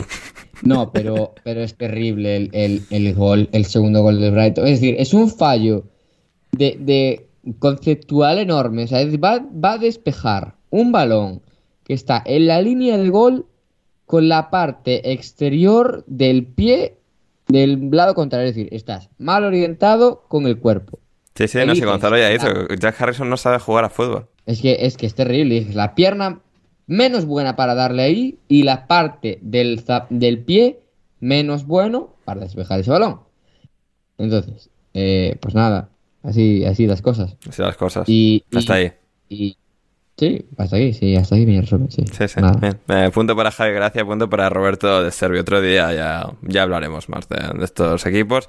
Hoy vamos a algo más justos de tiempo. El Leicester, por su parte, Rafa. Muy bonito, el, muy bonito el gol de McAllister. Eso ¿eh? sí, eso sí. El, gol de McAllister muy, muy guay. Y lo bien que va de cabeza mi toma para lo... Sí.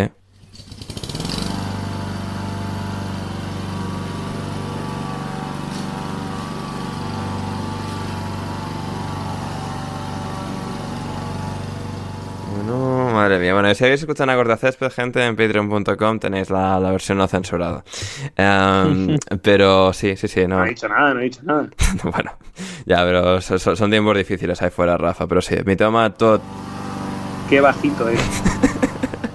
y cuántas ganas le pone, cuántas ganas le pone, y qué bueno es. Sí, no, es muy bueno. Sí, sí, sí. Así que, no, bien McAllister, bien mi toma. Viene el Brighton, como siempre, bueno, un par de patinazos, golazo de Harrison y, y empate a dos que, que se resolvió. Eh, también eh, Chelsea, eh, Potter, ex del Brighton, como ya sabemos. Eh, Rafa, no sé, partido malo del Chelsea, en el que el Leicester realmente, seguramente mereció ganar. Pero, pues, al final, un deporte como es el fútbol, de baja anotación, mucha aleatoriedad. Y aquí, pues bueno, le salieron más o bien las cosas a, a, al Chelsea, que es lo que pues en otros días no le salieron bien, aquí sí. Y bueno, con, con buen Joao Félix, a pesar de que, bueno, pues, o sea, no sé. Buenísimo, buenísimo Joao Félix. Otro partidazo, cambiado en el descanso. La verdad que sigue marcando la diferencia en la Premier League. Eh, mejora el equipo a la salida de Joao Félix, o sea que bueno, lo, lo, lo, nada, lo, que sí fue buenísimo, Rafa, buenísimo. incontestablemente, fue la asistencia de Enzo Fernández. Es catastrófico el partido. A, a Kai Havertz. A mí, a mí me gustó. Eh, yo, yo, es que yo mi cruzada yo ya no, no... A mí con Gallagher a mí me gustó, ¿eh? Bien, sí, Gallagher no estuvo mal. Y, y a Feliz, pues igual, eh, trotando, muy, muy bien, en, está muy bien en el, en el gol de Patson Draka, la verdad. Está... Sí, sí otro gol en contra del Chelsea en el que sale en la foto Joao Félix, eh, con su habitual intensidad, eh, perdiendo balones y paseando por el campo. ese balón al palo, Rafa, esas conducciones y esas, esos, to bueno, esos toques de genio. en, en, fútbol se premian dos cosas para los atacantes. Meter goles o dar asistencias. Los tiros al palo en los entrenamientos quedan muy chulos y, y es en plan, y te puedes hacer el reto con los colegas de, ah, mira, doy al larguero, ah, mira, doy al palo. Eh, pero me refiero, eso es una estadística que no, que no vale para nada. Ajá, entiendo. Entonces, pues estamos hablando muy bien de Joao Félix porque tira al palo, pues estupendo. Eh, a ver, la, la, asistencia de Enzo Fernández a, a Kai Havertz, Rafa. Eh, o sea, por, por, no ensañarnos con el pobre Joao. Bueno, pues eh, a ver, está claro que por una extraña razón el delantero de Graham Potter es Kai Havertz. Creo que porque Graham Potter. Bueno, vas a poner a que... Aubameyang, eh, Rafa. O sea. Bueno, pero me refiero, desde Navidad y desde la vuelta al Mundial, indiscutiblemente el delantero de, de Potter es, es, Havertz. Y yo creo que es algo porque él quiere volver a su esencia del Brighton en el que tenía pues a Neil Mopé o a delanteros, a, a Welbeck, de estos pues que te meten medio gol al año.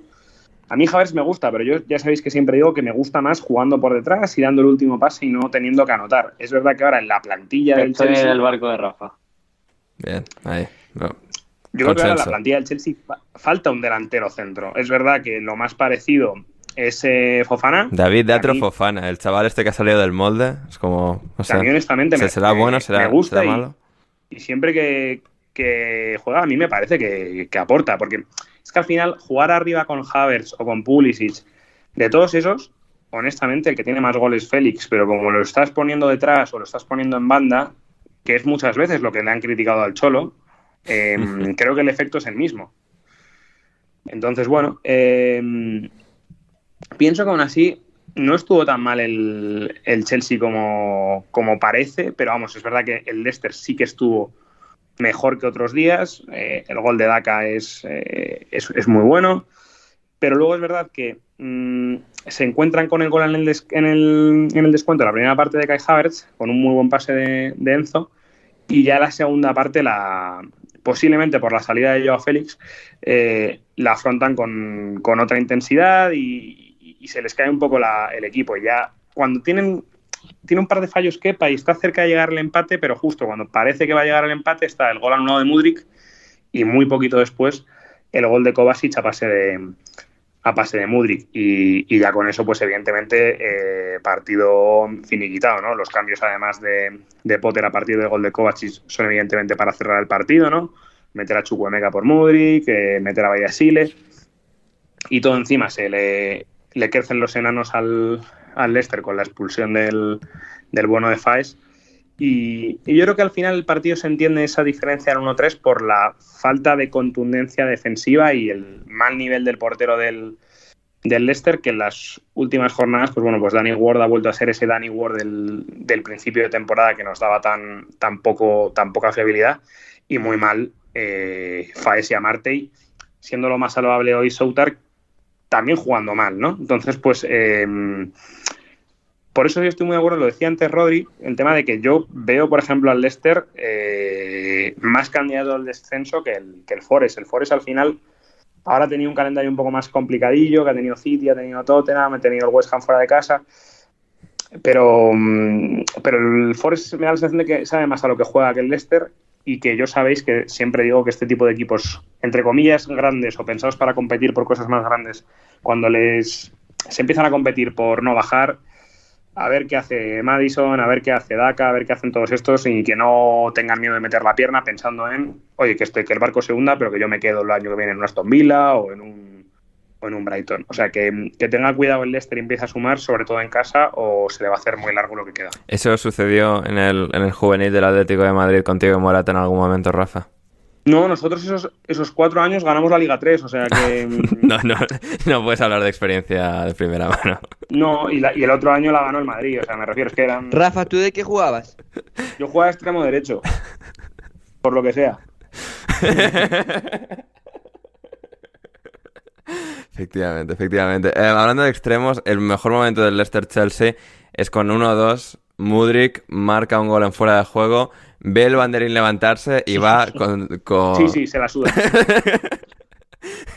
Efectivamente, va, se, se, la, se, se, la, suda. Era su primer gol. El, el, chaval tenía muchísima ilusión en, de, de, su primer gol. Sí. Y, y pues, y dijo, yo lo voy a celebrar igual. O sea, o sea, basta ya de estas reglas. Para, o sea, las reglas no han salvado a Ucrania de nada. Pues yo voy a celebrar igual. Así que... Sea, es que en realidad lo, lo, tenemos como. Pero ¿por qué los goles anulados no se celebran? Claro. Pues bueno, claro. Pues, o sea, marcar marcado. Otra cosa que sea en fuera de juego. Yeah. Pero puede ser. Eh, ha sido gol. Anulado, sí, pero ha sido gol, pues lo celebra igualmente. Sí, sí, sí. Eh, completamente de, de, acuerdo. Igual copian a, a Modric en las próximas jornadas. sí, o, ojalá. Ojalá. Y, y quien marcó fue el Everton en el minuto uno. Rodri, Dwight McNeil, um, Sean Dites. Es el primer entrenador en vencer al Brentford en Premier League desde que lo hizo Aaron Danks. Sí. Mira, Aaron Danks, que, que, ya motivos. nadie ni se acordará de quién es, era el interino que estuvo entre Gerrard y Emery en el Aston Villa. Vale, datos, ¿no? Datos, datos, datos factos, Rodri. O sea, aquí alineación indebida se vienen a dar datos. Eh, uno de los motivos que por los que tengo que descartar a otro equipo para, para mi pelea por el descenso. Yo no descartaría a nadie, o sea, vale que pongas a unos por encima de otros, pero de esos últimos nueve no se salva ni Cristo, ¿eh? Claro, claro, claro. Ya descarté al Forest. Ya prometí aquí en la alineación de vida que el Forest no iba a descender. Bueno. Dije que el Southampton había peores equipos, que, había equipos, ¿cómo decirlo? Con más posibilidades de descender. El, el Southampton me baja, Rodri, no, no, te flipes. O sea... Claro. Sí, el es el que... Calma, calma, que el sábado visita al doctor Toller. calma. Sí, a los, a, a los aguacates pochos. Eso es. Y además el Everton... O, ojo, con... gol de Tío Walcott, o sea, y, y, haciendo alguna referencia al Arsenal en el gol y ganando el Southampton 1-0. ¿eh? Eso es. Eh, lleva más, más porterías a cero con Rubén Sellés que todo lo que hicieron en, la, en, la, en lo, que fa, lo que jugaron ya yeah. previamente. Uh -huh. En fin, lo que iba a decir... Aquí que tenéis a un seguidor del, del Soton, ¿eh? O sea que... Ah, sí. Bien, bien. Tenéis un seguidor del Soton, o sea que que agradezco el positivismo de Rodri con esa salvación posible de los pupilos de Rubén Sellés. Oh, maravilloso. Nada, está, está hecho. Se van. se van. Se van. Se van. Leeds. Ojo. Incluso con Javi Gracia. Bournemouth. Bournemouth. Bournemouth, sí. Y creo que se va a ir uno entre Leicester y West Ham. Ojo, eh. Ojo, ojo, que sería ojo. un shock tremendo, ¿eh? Sí, sí. No, no. O sea, porque los dos o sea, la imagen propia que tienen de, de, de sí mismos es ser el, el, Newcastle, el ser un poco la, el primero del Buah, resto. Estaría terrible. O sea, un descenso de West Ham o Leicester, ¿cuál sería... Eh, ¿Con qué otro descenso se podría comparar de estos últimos años? Fue la última vez que bajó el West Ham. Um, el Newcastle, cuando baja... El Newcastle que le gana el Newcastle de Sissoko. Sí, sí, sí, el último que baja. Ese. Sí, sí. Um, Así descensos chocantes y el Newcastle, el West Ham la última vez que, que bajó. Um, Rafa, eh, o sea, no sé, tampoco así otros. Sí, sostenía. Sí, El sí porque ese Stoke. West Ham tenía. Quizás. No, el, El Stoke al final era una anomalía y era un equipo de mierda. bueno, ya, pero, pero estaba muy asentado en aquel momento. el Sheffield United. Y precisamente por el Sheffield United es por lo que los alegraríamos por el descenso del West Ham, ¿a que sí, Rafa. Hombre, claro, nos acordamos mucho de Carlitos Cérez. Sí, es verdad, es verdad, uh, están ahí, uh, está liado. Y ni siquiera la referencia era eso, ¿eh, Rafa? La, la mía, pero uff, sí, sí, tremenda. ¿eh? Ojo, oh, lo- los mensajes crípticos de alineación de vida. Um. Pero eso, sí, eh, ver, ver, Rodri, o sea, el Everton, el Everton bien entonces, ¿no? Dwight McNeil, ay, No, partido bueno contra el no, no va a descender. No va a descender. Seguro. Porque que luego viene el siguiente partido lo hacen, de, o sea, de puta pena contra un equipo bueno y, y vuelven las dudas, ¿eh? Sí, pero, pero, pero en casa llevan, creo que son tres victorias en cuatro partidos. Nah, yo, nada, además, Sí, sí. es un, e- o sea, tú ves jugar al Everton y de verdad ves que se están jugando la vida. Tú ves a los otros equipos, tú ves hoy al Southampton contra el United, vale que eran Old Trafford y, y, y demás, Hmm. pero estando con uno más, hubo ocasiones que, que tú parecía que se conformaban con el con el 0-0. Sí. El Everton, Sí, sí. Que, que tiene individualmente en ataque, sobre todo, bastante peores jugadores que el Southampton, ves que se dejan allí que les va. Mm, No sé. mm, mm. Bueno, vale. Discrepo Eh, yo no, también. No, no mejores, pero eh, más o menos del nivel similar. Puede ser, puede ser. Vale, pero es que tú ves a, a Demare Gray y, hombre, el tío es que se deja allí todo. Sí. fuera de casa, en casa, donde sea. Y al final, eh, Hombre, lo que no Maupay pone- también se lo deja todo y, y Sondice le deja en el banquillo, ¿eh? También te digo. O sea, Sí, lo sé, lo sé, Ander, pero, pero por ejemplo, yo es que en el Southampton no veo a nadie celebrando los, los, todo como Coleman, por ejemplo. Puede ser. Es decir, sí, el otro día contra el Chelsea, Perro salva una ocasión porque es un milagro, se le baja allí la Virgen y no marca el Chelsea. Ah, pero, pero, Pero- WordPress cuando marca y tal, sí que se le ve cierta rabia y... No sé, a ver, Sí, a sí, ver, obviamente, eh, Carlos, pero- Ca- pero Carlos, porque porque al cabo.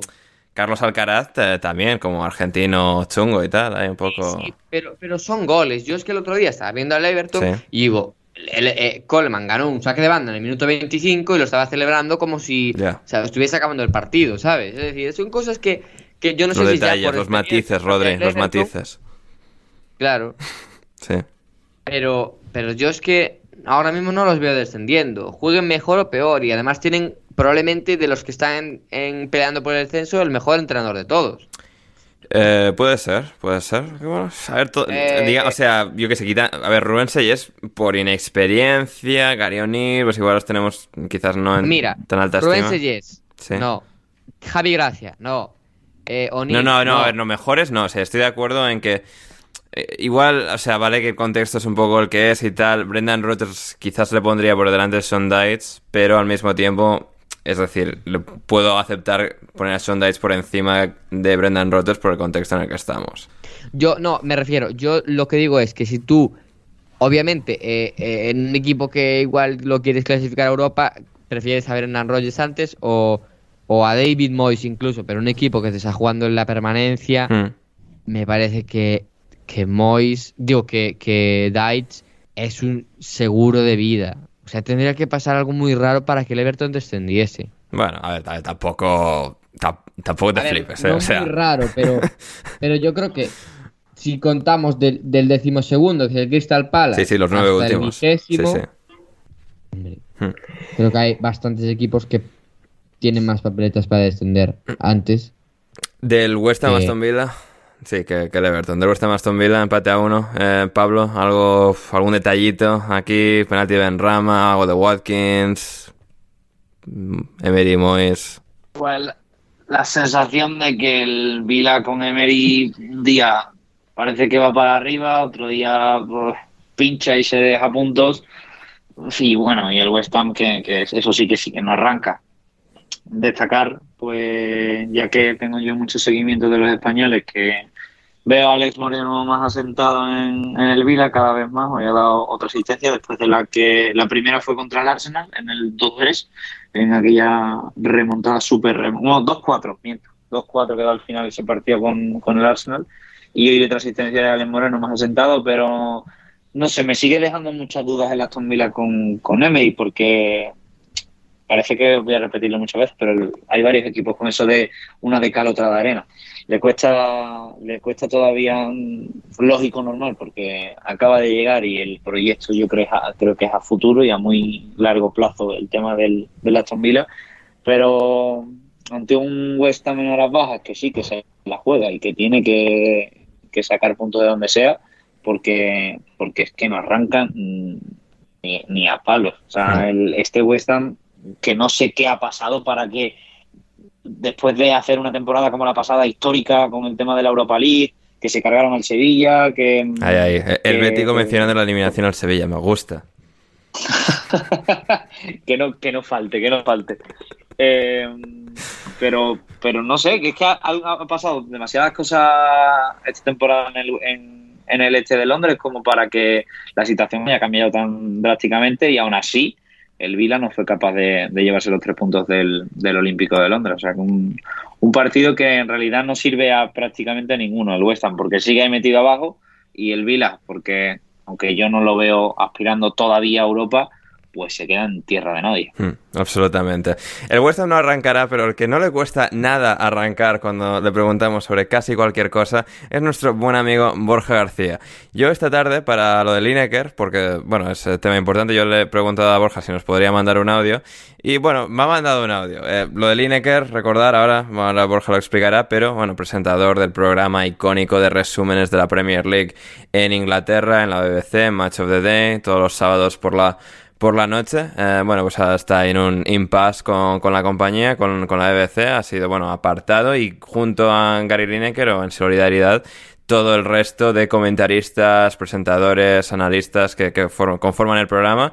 También, bueno, se han se han declarado, entre comillas, en, huelga, todos como, bueno, en, en, en carácter freelance, pero que pues no, ha- no han acudido y el programa pues se ha hecho solo echando lo- los resúmenes y, sin, sin más eh, análisis. Este sábado en, en Inglaterra, en la BBC de, de la Premier League. Y por eso pues hemos querido preguntar a Borja, experto en, la materia, en un audio cortito, gente, o sea, ahora vamos a, a que Borja nos lo dé picadito, co- como, como le gusta a él, eh, el análisis y volvemos con mucho más en alineación indebida.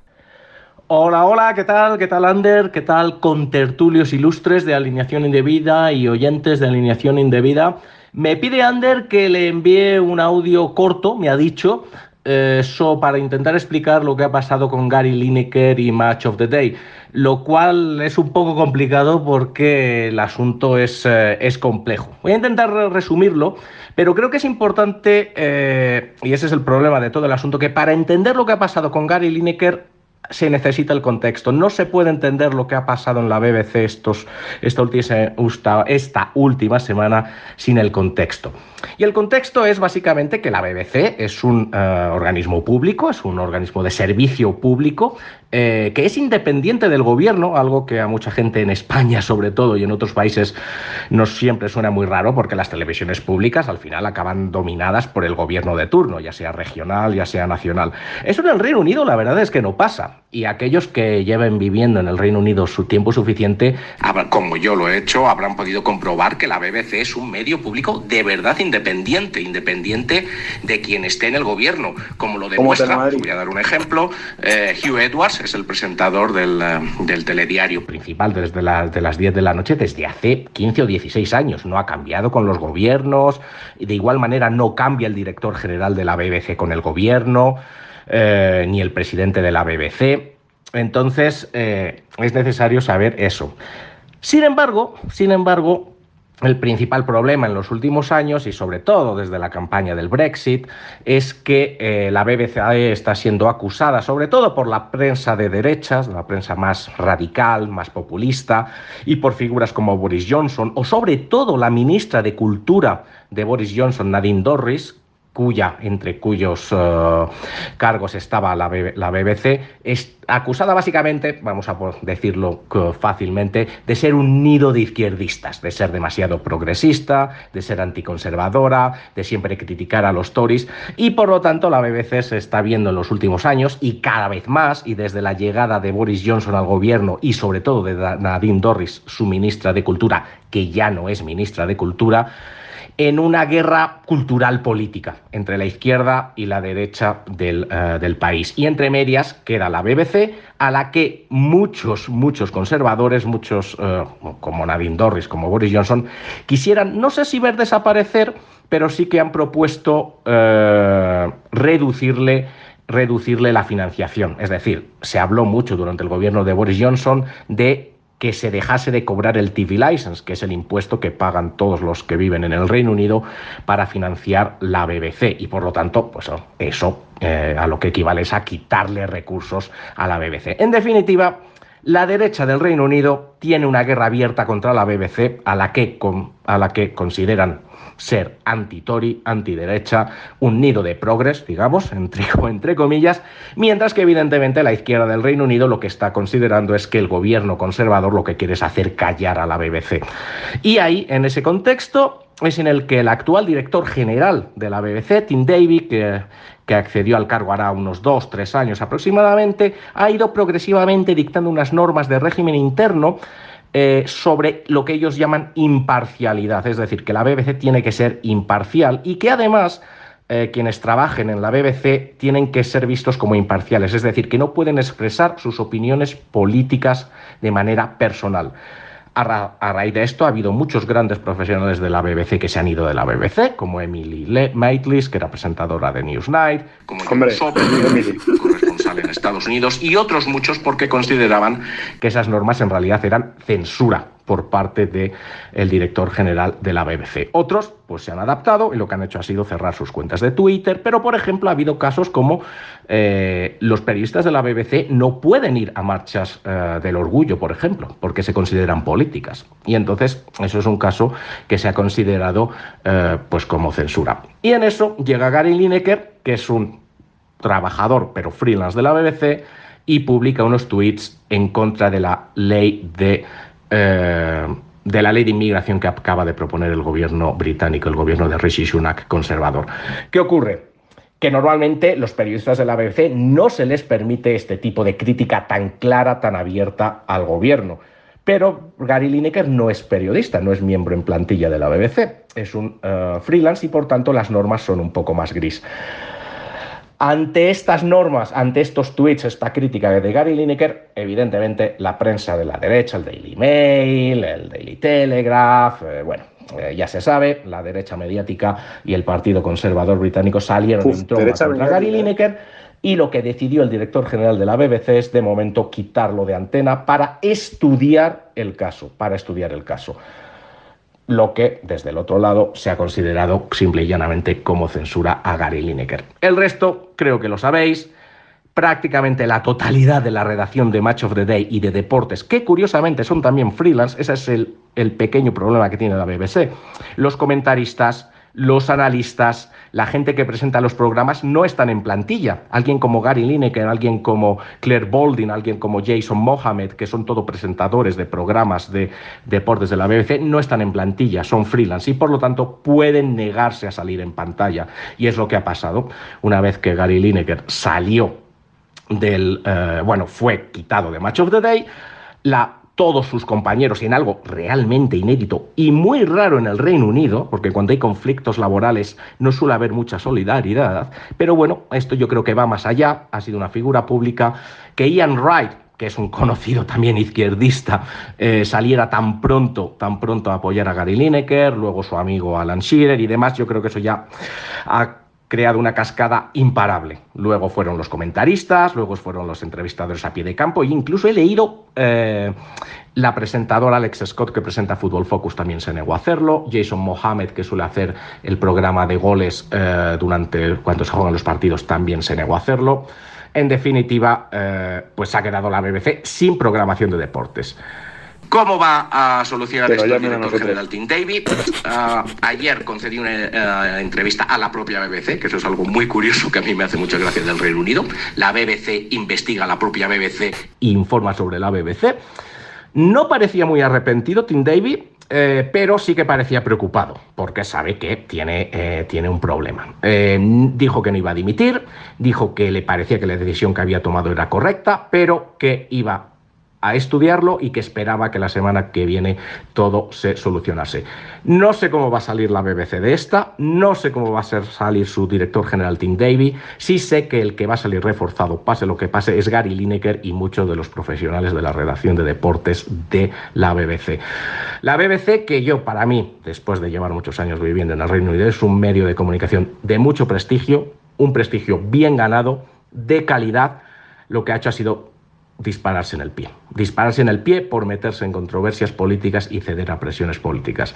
Vamos a ver cómo se resuelve, pero como digo, este es un asunto que es imposible comprender sin entender el contexto en el que se mueve la BBC, que yo espero que no salga dañada, porque de verdad, de verdad, todos los que conozcan la BBC, y no solo la televisión, la radio, la música, el servicio que dan en web, el servicio de noticias locales, es una corporación modélica. Es una corporación que ofrece un servicio público muy bueno. Pero se está viendo envuelta en una, en una controversia que no le va a venir nada bien. Veremos cómo se soluciona.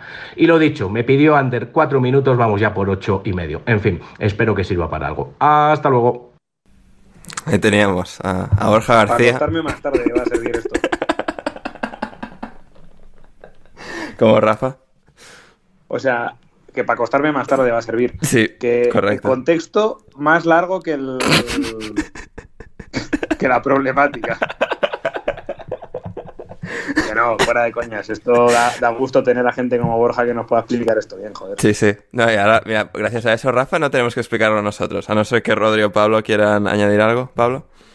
Ni un punto le falta a- al audio que ha mandado Borja. O sea que hablé con él por Twitter en un par de cosas porque yo, por ejemplo, malinterpreté uno de los tweets que pusieron uno de estos colaboradores y demás y, mm, y lo entendí de otra manera y, me intercambié un par de mensajes con él y estuve muy pendiente de lo que publicaba estos días, sobre todo el caso Lineker, porque a mí también me cogió de sorpresa y, y en medio de el que iba a ser, como yo siempre digo, este país no descansa ni tiene día de descanso absolutamente ninguna semana, porque en el que iba a ser mi tarde más, más de relax, pues le dio a la BBC por, por liarla en gordo y montarla muy buena con el tema de Lineker. Mm, Sí, que totalmente. Tengo que preguntar a Manu cómo, cómo fue su tarde de, de relax. Seguro, seguramente iba a ser la misma. Y esto es lo típico que Manu se acuerda años después. A la BBC, Lineker me jodió un día eh, de vacaciones, de, de viernes, tal, y luego, y luego el, rencor se lo guarda.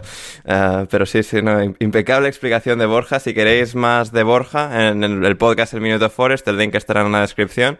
Vais ahí y tendréis, no sé, una hora o dos horas o tres horas sobre la actualidad del Forest, porque, porque el Forest lo merece y bueno, Borja tiene muchas cosas que decir, en este caso muy interesantes todas eh, respecto al caso Lineker. Eh, antes de ir a las preguntas, Rafa, eh, bueno, mi solución a estos ocho minutos de Borja iba a ser mandar Championship a tomar por saco, pero no me lo has permitido. Pero es que no, yo no te lo permito porque la, la gente no lo, no lo va a permitir. No, ya, Rafa, pero, luego o sea, cuando- tampoco es, o sea, yo qué sé, quiero que No, puedas pero si dormir ser- una o dos horas antes de empezar a- a- el Va a, trabajo ser, de abogado. va a ser muy picado porque vamos a hablar de dos cosas, eh, básicamente, que es la importante victoria del Luton en, en Sheffield, que les deja ya muy, muy, muy cerca de, de playoffs. Esa, esa victoria del Luton, evidentemente, le ha venido muy bien al, al Berley, que sigue metiendo más distancia porque le coló otros tres, esta vez al Wigan. Em, y yo el datazo que quería comentar esta vez, y evidentemente relacionado con el Preston 2 Cardiff 0, va a ser que el Cardiff jugaba con eh, su portero, que era el portero suplente porque habían expulsado al portero del Cardiff la semana pasada. Pues tuvo la mala suerte el bueno de Anwick, que debutaba encima con el, con el Cardiff, eh, de volver a ser expulsado en el minuto 90 por una patada letal sobre el bueno de Tom Cannon. Y eh, salió a debutar un portero que es em, anglo-indio. Ojo. Rohan Luthra, eh, que creo que es de la cantera del Crystal Palace, que ha sido eh, internacional inglés sub-15. Eh, la verdad es que no lo demostró porque la- su primera intervención fue una falta de mierda que se iba yo creo que para afuera, que decidió él meter el rebote para adentro y justo pues estaba Che Evans con la caña para poner el 2-0. Así Che de toda la mm, gente posible, ¿eh? Tre- Tremendo, Che tremendo mundo. Entonces, pues nada, pues por eh, dar esa guía, hoy ha perdido el Norwich en casa con el, con el Sunderland, o sea que el Norwich ahora mismo cae de, cae de playoffs, en los que están, eh, aparte de Berley y Sheffield United en los de directo, el Middlesbrough, el Luton, el Blackburn Rovers y el Millwall. Hay una breve fracturita ya de dos puntos entre Millwall y Norwich, y bueno, luego tenemos West Bromwich, Coventry, Sunderland y Watford y Preston. En descenso, nuestros sospechosos habituales, que son los que tienen más cara de, de, League One, que son Blackpool, Huddersfield y Wigan Athletic. Es verdad que Cardiff y el Rotherham, que son los equipos que están por encima esta semana, eh, son los equipos que están por encima esta semana, palmaron.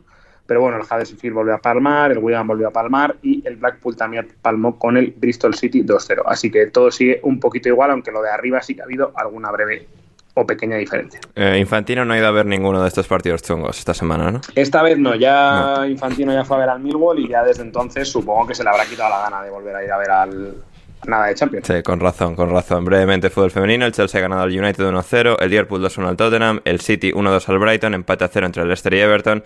El Aston Villa, que jugaba precisamente también en campo del West Ham esta tarde, ha ganado 1-2 y el Arsenal 4-0 al Reading. La semana pasada, que no lo comentamos, la, se jugó la final de la Copa de la Liga Femenina, que ganó el Arsenal al Chelsea. Sin embargo, en Liga, el Chelsea es líder, seguido por el United, el City, el Arsenal es cuarto. Y ahora ya antes de despedir por hoy nos vamos con algunas de las mejores preguntas que nos ha enviado nuestra querida audiencia empezando por Esteban. Para Rafa sí pregunta fácil y sin ningún tipo de carga. Eh, prefiere No me hagas la de Borja hoy, ¿eh? Ah, vale la semana que viene. Qué cabrón eh sea, Que ya a las 12 y cuarto me voy a poner ya a contestar el tratado de funcionamiento. Efectivamente. Eh, a ver, la de Esteban. ¿Prefieres, Rafa, que los clubes sean asociaciones civiles sin fines de lucro o sociedades anónimas deportivas? ¿Se impondrá el modelo de propiedad en el futuro donde aún no se permite?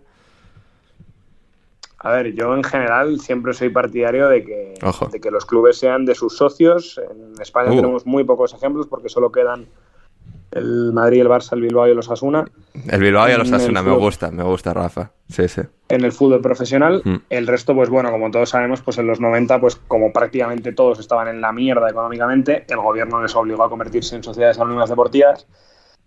Y mucho de eso es el bueno, el punto de que muchos clubes, pues claro, pues por ejemplo, pues el Atlético de Madrid, pues decide cambiar el escudo, pues no tiene que consultarlo con nadie. Decide mandar a sus aficionados a un páramo eh, cerca del aeropuerto, eh, estupendo, no tiene que consultarlo con nadie. Todo ese tipo de cosas son más atractivas para los inversores extranjeros que no tienen que dar cuentas ni, ni hablar con los molestos eh, aficionados. Pero claro, de cara a sentirte identificado con, con tu equipo, pues de cara a largo plazo, pues es, es, complicado. Por eso a mí sí que me gustan estos equipos ingleses que en general han sido refundados y que en general son parte, son propiedad de, de Supporters Trust. Que por ejemplo, pues todo en el tema del, del Rexham, pues se, se ve bastante bien en el documental cómo la gente del Supporter Trust tiene que dar la. O sea, tiene que dar el beneplácito a que, a que entren en, Ryan Reynolds y, y Rob McElhenney, ¿no? Qué cosa, pues que si fuera de un empresario que solo quiere sacar pasta del equipo, pues evidentemente pues no, no se podría hacer, ¿no? Hmm. Entonces, bueno, yo ya te digo, yo prefiero en general las asociaciones y yo creo que las asociaciones además repelen o le ponen complicadas las cosas a los Peter Lim, a los Peterman, a los, a los ladrones de 3 al cuarto que lo único que quieren es especular con un club y, y sacar más beneficio en, en, un corto plazo. Ah, precioso, preciosamente resumido por parte de Rafa. Para Rodri, ¿te gustaría llevar una vida como la de Héctor Crioc o como la de Manu Sánchez? Eh, pues hay un problema. Dígame. No sé cómo es la vida de Héctor. Uh, pues la, la, la, vida de Héctor es envidiable, ¿eh? Está ahora mismo en Japón. Ah, o sea, coño, ya sé. Está, está comiendo Héctor sushi. Es que es el que está todo el día viajando, ¿no? Básicamente, sí. Vale, pero ¿de qué trabaja? ¿O qué eh, hace? trabaja, ¿Qué? trabaja en, log, en logística ma marítima. Logística de puertos, ¿no? Sí, básicamente. Logística marítima, para hacerlo no, vaya fácil. mierda. o sea, Systems Manager, eh, el- eh, el Rodri. Sector de puta madre, se cobra bien, se viaja. Sí, pero, pero yo prefiero mil veces la de Manuel. Sí, ah, sí. Bueno. Ah, Pero hay que ir a más cubrir tenis, ¿eh? Siendo Manu Sánchez. Me da igual, el tenis me gusta verlo. Vale, bien, bien. No- Maravilloso. Eh, muy bien. Eh, para, para, para Pablo Montaño, pregunta clave de todos los, para todos los nuevos, Pablo. ¿Lentejas A sí o lentejas no? Eh, pero a cuál, o sea, en- En general. para comer, para cenar o para todo en general. Para todo en general. Eh, Co- como, como co- concepto. co- como espíritu de vida. Entonces lentejas, obviamente sí. Vamos, vamos. Vale, vale, menos mal. Eso Vamos. sí, yo creo que sería la pregunta, permíteme que te corrija la pregunta, porque no, o sea, siendo nuevo, voy- vengo yo aquí. Corrígeme, no, no pasa nada. Esto, esto, esto no nos corrige, gusta. corrige. Pero es eh, igual que lo de la tortilla con cebolla sin cebolla, yo diría más las lentejas con chorizo o sin chorizo. Uh, me gusta. más que las lentejas sí o lentejas no. Eh, Es que es buena esta. A ver, hay, hay mucho hijo de puta suelto, Pablo, que dice que no las lentejas y por eso tenemos que hacer la primera siempre. Uf, vale, Pe- entonces te entiendo. Pero es buen apunte el que, el que haces de con chorizo sí, chorizo no. En tu caso, imagino que Venga, sí. proteína. Lentejas sí y chorizo también. Bien, bien, o sea, todo bien, todo bien. O sea, es que claro, Rafa y yo tenemos la opinión correcta, tú también, Pablo. No vamos a hablar del otro que está en la otra esquina eh, hoy en el programa porque vamos a tener un disgusto y no queremos volver a abrir ese cajón. Sois muy, sois muy burros, eh. Eh, no, Rodri, somos gente con razón, somos gente basada. Tú que te estarás poniendo ciego a gulas y a cosas de mierda que se comen los polacos, vas a decirnos que, que es mejor eso que la No, que las lentejas. no, no, no, no. No, o sea, No, pero. Nada, da igual, da igual. Nada, da igual porque me gustaría volver al inicio. Claro, Rodri, no nos quieres enfadar. Eh, para mi pregunta, Esteban, Ander, opinión de Jenson Button corriendo eh, en NASCAR el, el mes que viene, ¿son manotazos de ahogado? Bueno, es un piloto que estaba retirado y que, pues bueno, va a correr una carrera de NASCAR, pues bueno, por el evento, por, bueno, por la experiencia, a ver qué tal, pero no es ni una cosa ni otra, pues un piloto que ya estaba retirado, pues con nombre, a, a probar una modalidad nueva, a tope con ello, a tope con ello. Eh, no, lo- no lo vamos a responder hoy, pero vamos a leer la pregunta de Borja para Rafa. ¿A qué atribuye Joder. la diferente interpretación del AG Spuznar sobre el efecto del artículo 165 TFUE en la aplicación del derecho de la UE al deporte en el caso del Royal Antwerp contra la UEFA, difiriendo de la opinión anterior del AG Rantos. Muchas gracias, Borja, por la pregunta. Continuamos. Eh, Ferrus, para el mejor corresponsal español en Londres, mejor discoteca de la capital británica. ¿Pablo? Ah, eso está bien. Sí, sí, sí. Hombre, claro. Sí, El- sí. el- No, bueno, qué sé, pero acabo de llegar, ¿cómo voy a ser el mejor? bueno, porque tu competencia es Manu Sánchez. pues- no, hombre, no. No quiero, Es no cierto, es para mí. Gracias, gracias por la pregunta. Darle bits a Manu Sánchez. No me parece correcto. por lo menos por ahora. Por ahora. Pues, pues la respuesta, no tengo respuesta, tío, porque acabo de, o sea, llegué hace dos meses a Ya Londres te, lleva, ya, ya te llevará mano a una Spanish Party, tra- tranquilo. y he salido Sí. y he salido una vez Ajá. desde que vine, o sea, Ya. fatal por mí, pero, pero No, no, gran no puedo profesional. dar recomendaciones. Eh, Sí, sí, eh, exploraremos la pregunta más adelante, en una futura edición. eh, Exactamente. Una, A Manuel, a Manuel lo que 2.0. había que preguntarle es si la de trabajar se la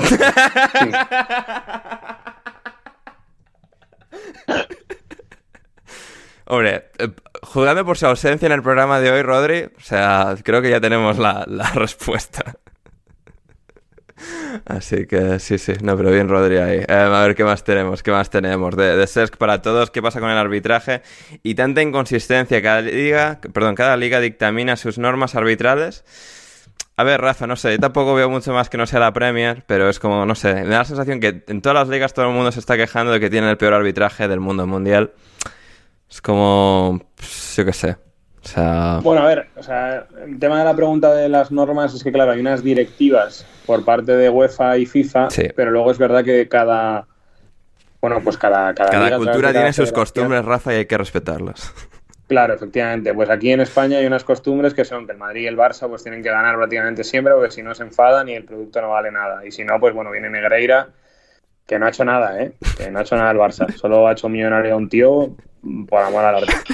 Eh, y es verdad que, mira, por ejemplo, a mí me parece gracioso porque en España, desde que ha salido de Negreira, que se ofendieron mucho los árbitros y tal, desde eso, los arbitrajes son todavía más nefastos. El Valencia, el Valencia Osasuna fue una cosa, eh, pero de vergüenza. Eh, un penalti clarísimo al Valencia que no había pitado y tiene que ir a verlo al bar. Dos rojas que saca Osasuna eh, que son mm, ciencia ficción. O sea, una le saca eh, Sí. le saca roja al portero de Osasuna por cortar un balón que lo había cortado bien. O sea, no sé. El otro día el Atleti Sevilla le pitan un penalti al Sevilla a un tío que da una patada al aire. O sea, son cosas que sin VAR podías explicarte, pero que con VAR son, son inexplicables.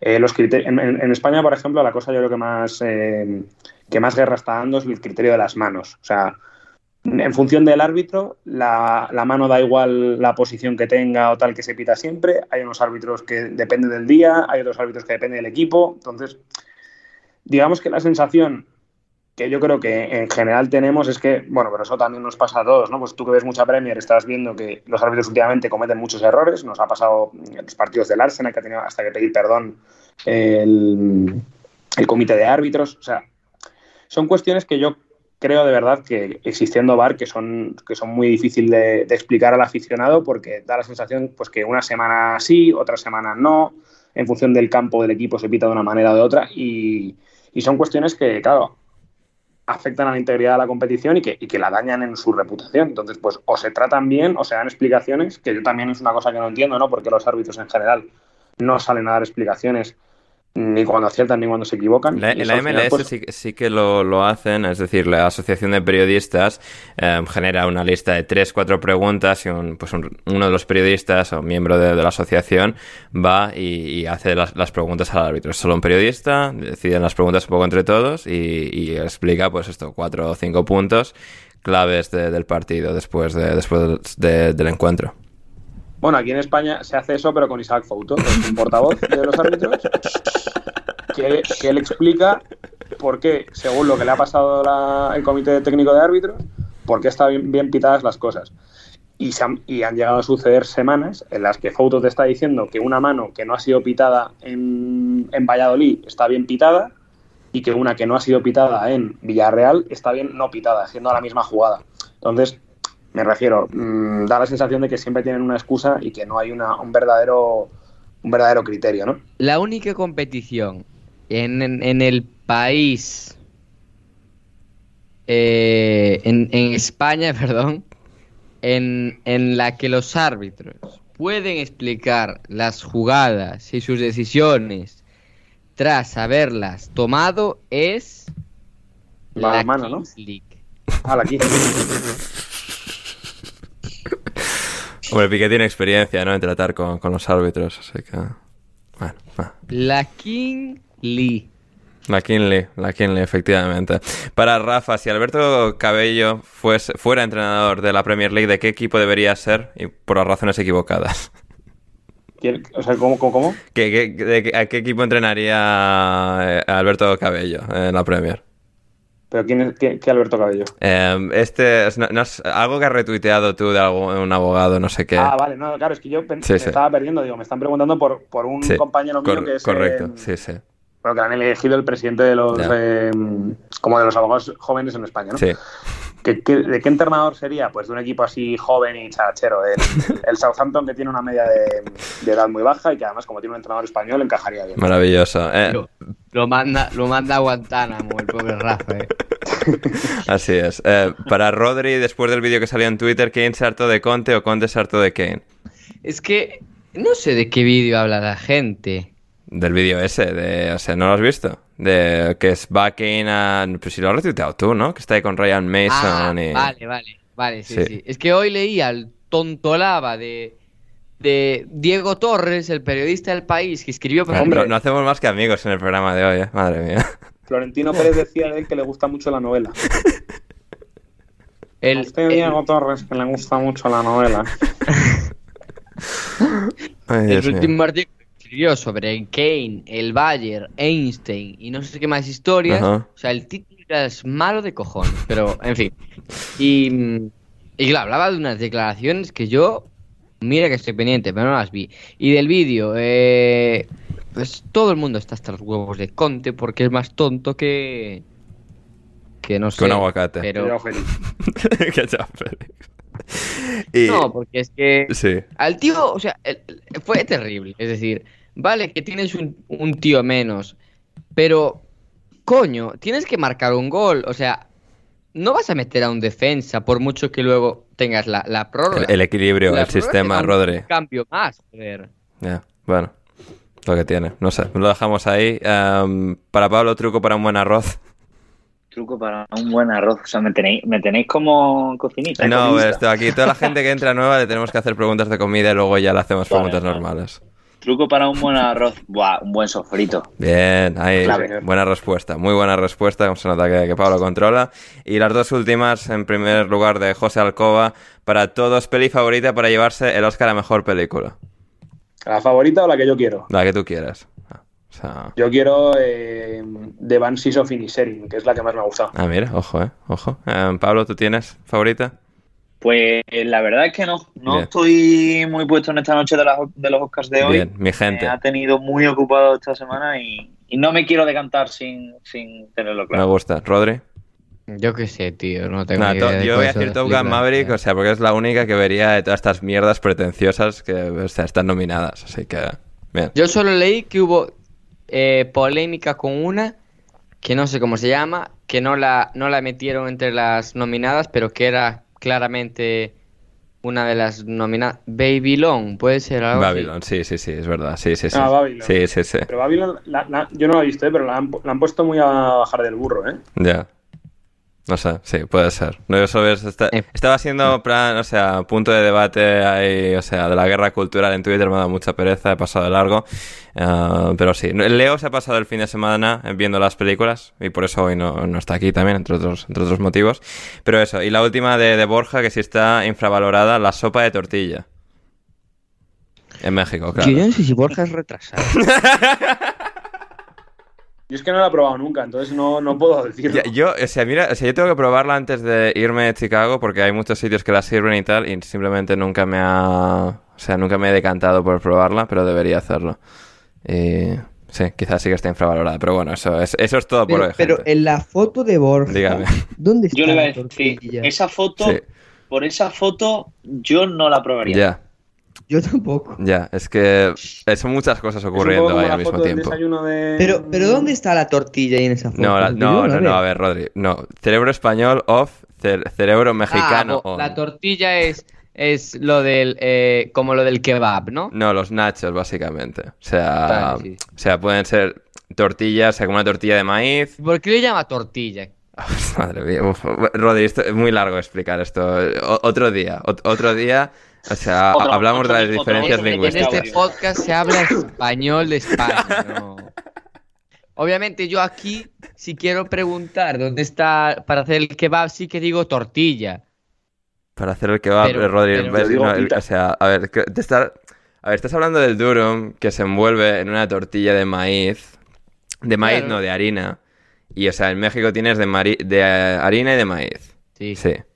Y luego, pues, o ¿Y sea, esto? y lo que ¿Qué viene a ser los doritos, el origen de los doritos es, o sea, una tortilla grande de maíz. Joder, Ander, tío, es la misma tortilla, una en triángulos y la Por- otra en por- eso te estoy diciendo, eso te estoy explicando. Eso es la tortilla de la sopa. Vale. Pues ahí está. Es eso. Es eso. ¿Y cuál, dónde está Una el sopa de vamos, Exacto. Básicamente. Sí, sí. Ahora es cuando. Vale. Pues yo eso no me lo veo así mojado. Hay aguacates ahí flotando a José. O sea, Nuestro no, amigo que- José Alcoba es no le ha gustado. Que, que se quiso hacer el inteligente y le quiso llamar sopa de tortilla cuando es sopa de nachos. Madre mía. Me- Mexicanos, eh, por favor, come- Sopa de Doritos, me ha gustado a mí. Va, yo me voy. o sea, Bueno, mexicanos en los comentarios de iVoox, próxima, mexicanos en Discord, mexicanos en Twitter. Dadnos vuestra opinión. Y arroba Rodrigo Cumbrao si queréis insultar más personalmente. Eh, es, Eso es. es todo por hoy, que Rafa tiene que dormir al menos una hora antes de ir a, ir a producir. Y eso, no nos vamos por hoy. Podéis seguir a Rodri en arroba Rodrigo Cumbraos, a Rafa en arroba Rafa Pastrana 7, a mí arroba Anders Hoffman y por supuesto a nuestro nuevo invitado de hoy, a Pablo en... En Twitter le podéis seguir también en arroba, arroba, arroba, arroba, que no me lo había aprendido, arroba papmontano, arroba papmontano, le tenéis ahí también a, a Pablo, todos los links como siempre en la descripción, a Patreon, al podcast de Borja, todo en la descripción, lo tenéis ahí, pinchad y accederéis a Mundos de Fantasía. Nos vamos por hoy, gracias Rodri por estar ahí con nosotros. Nada, y un último aviso, me dedicaré a, a- a terminar con la vida de cada una de las personas que hable a partir de ahora de sopa de tortilla.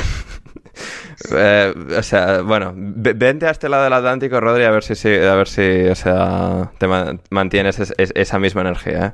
O sea, me gustaría verlo. Vale, O sea, Polonia guay y tal, pero... vale, vale. vale. Venga. Pablo, gracias. Un placer, Ander. La verdad que me ha gustado mucho pasarme por aquí y nada, estamos en contacto para próximas ocasiones y oportunidades. Efectivamente, efectivamente. Y finalmente, gracias, Rafa.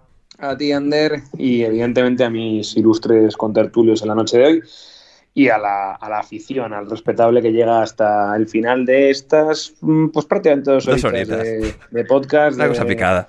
en- Una cosa picadita, ligera, para, para mm, llevar el lunes de la mejor manera posible. Efectivamente, efectivamente. Muchas gracias a todos los que habéis llegado hasta el final, los que nos escucháis, los que dejáis like, dejáis, los que dejáis comentarios, estáis suscritos al Patreon, Discord, sobre todo a, vosotros los últimos. Y, y nada, eso. Volvemos el próximo jueves con mucho más. Tenemos Champions, la vuelta al Bernabéu, Madrid-Liverpool, un montón de cosas más en patreon.com barra alineación indebida. Aquí estaremos de vuelta. Yo soy Ander Iturralde y hasta que nos volvamos a reencontrar, pasadlo bien.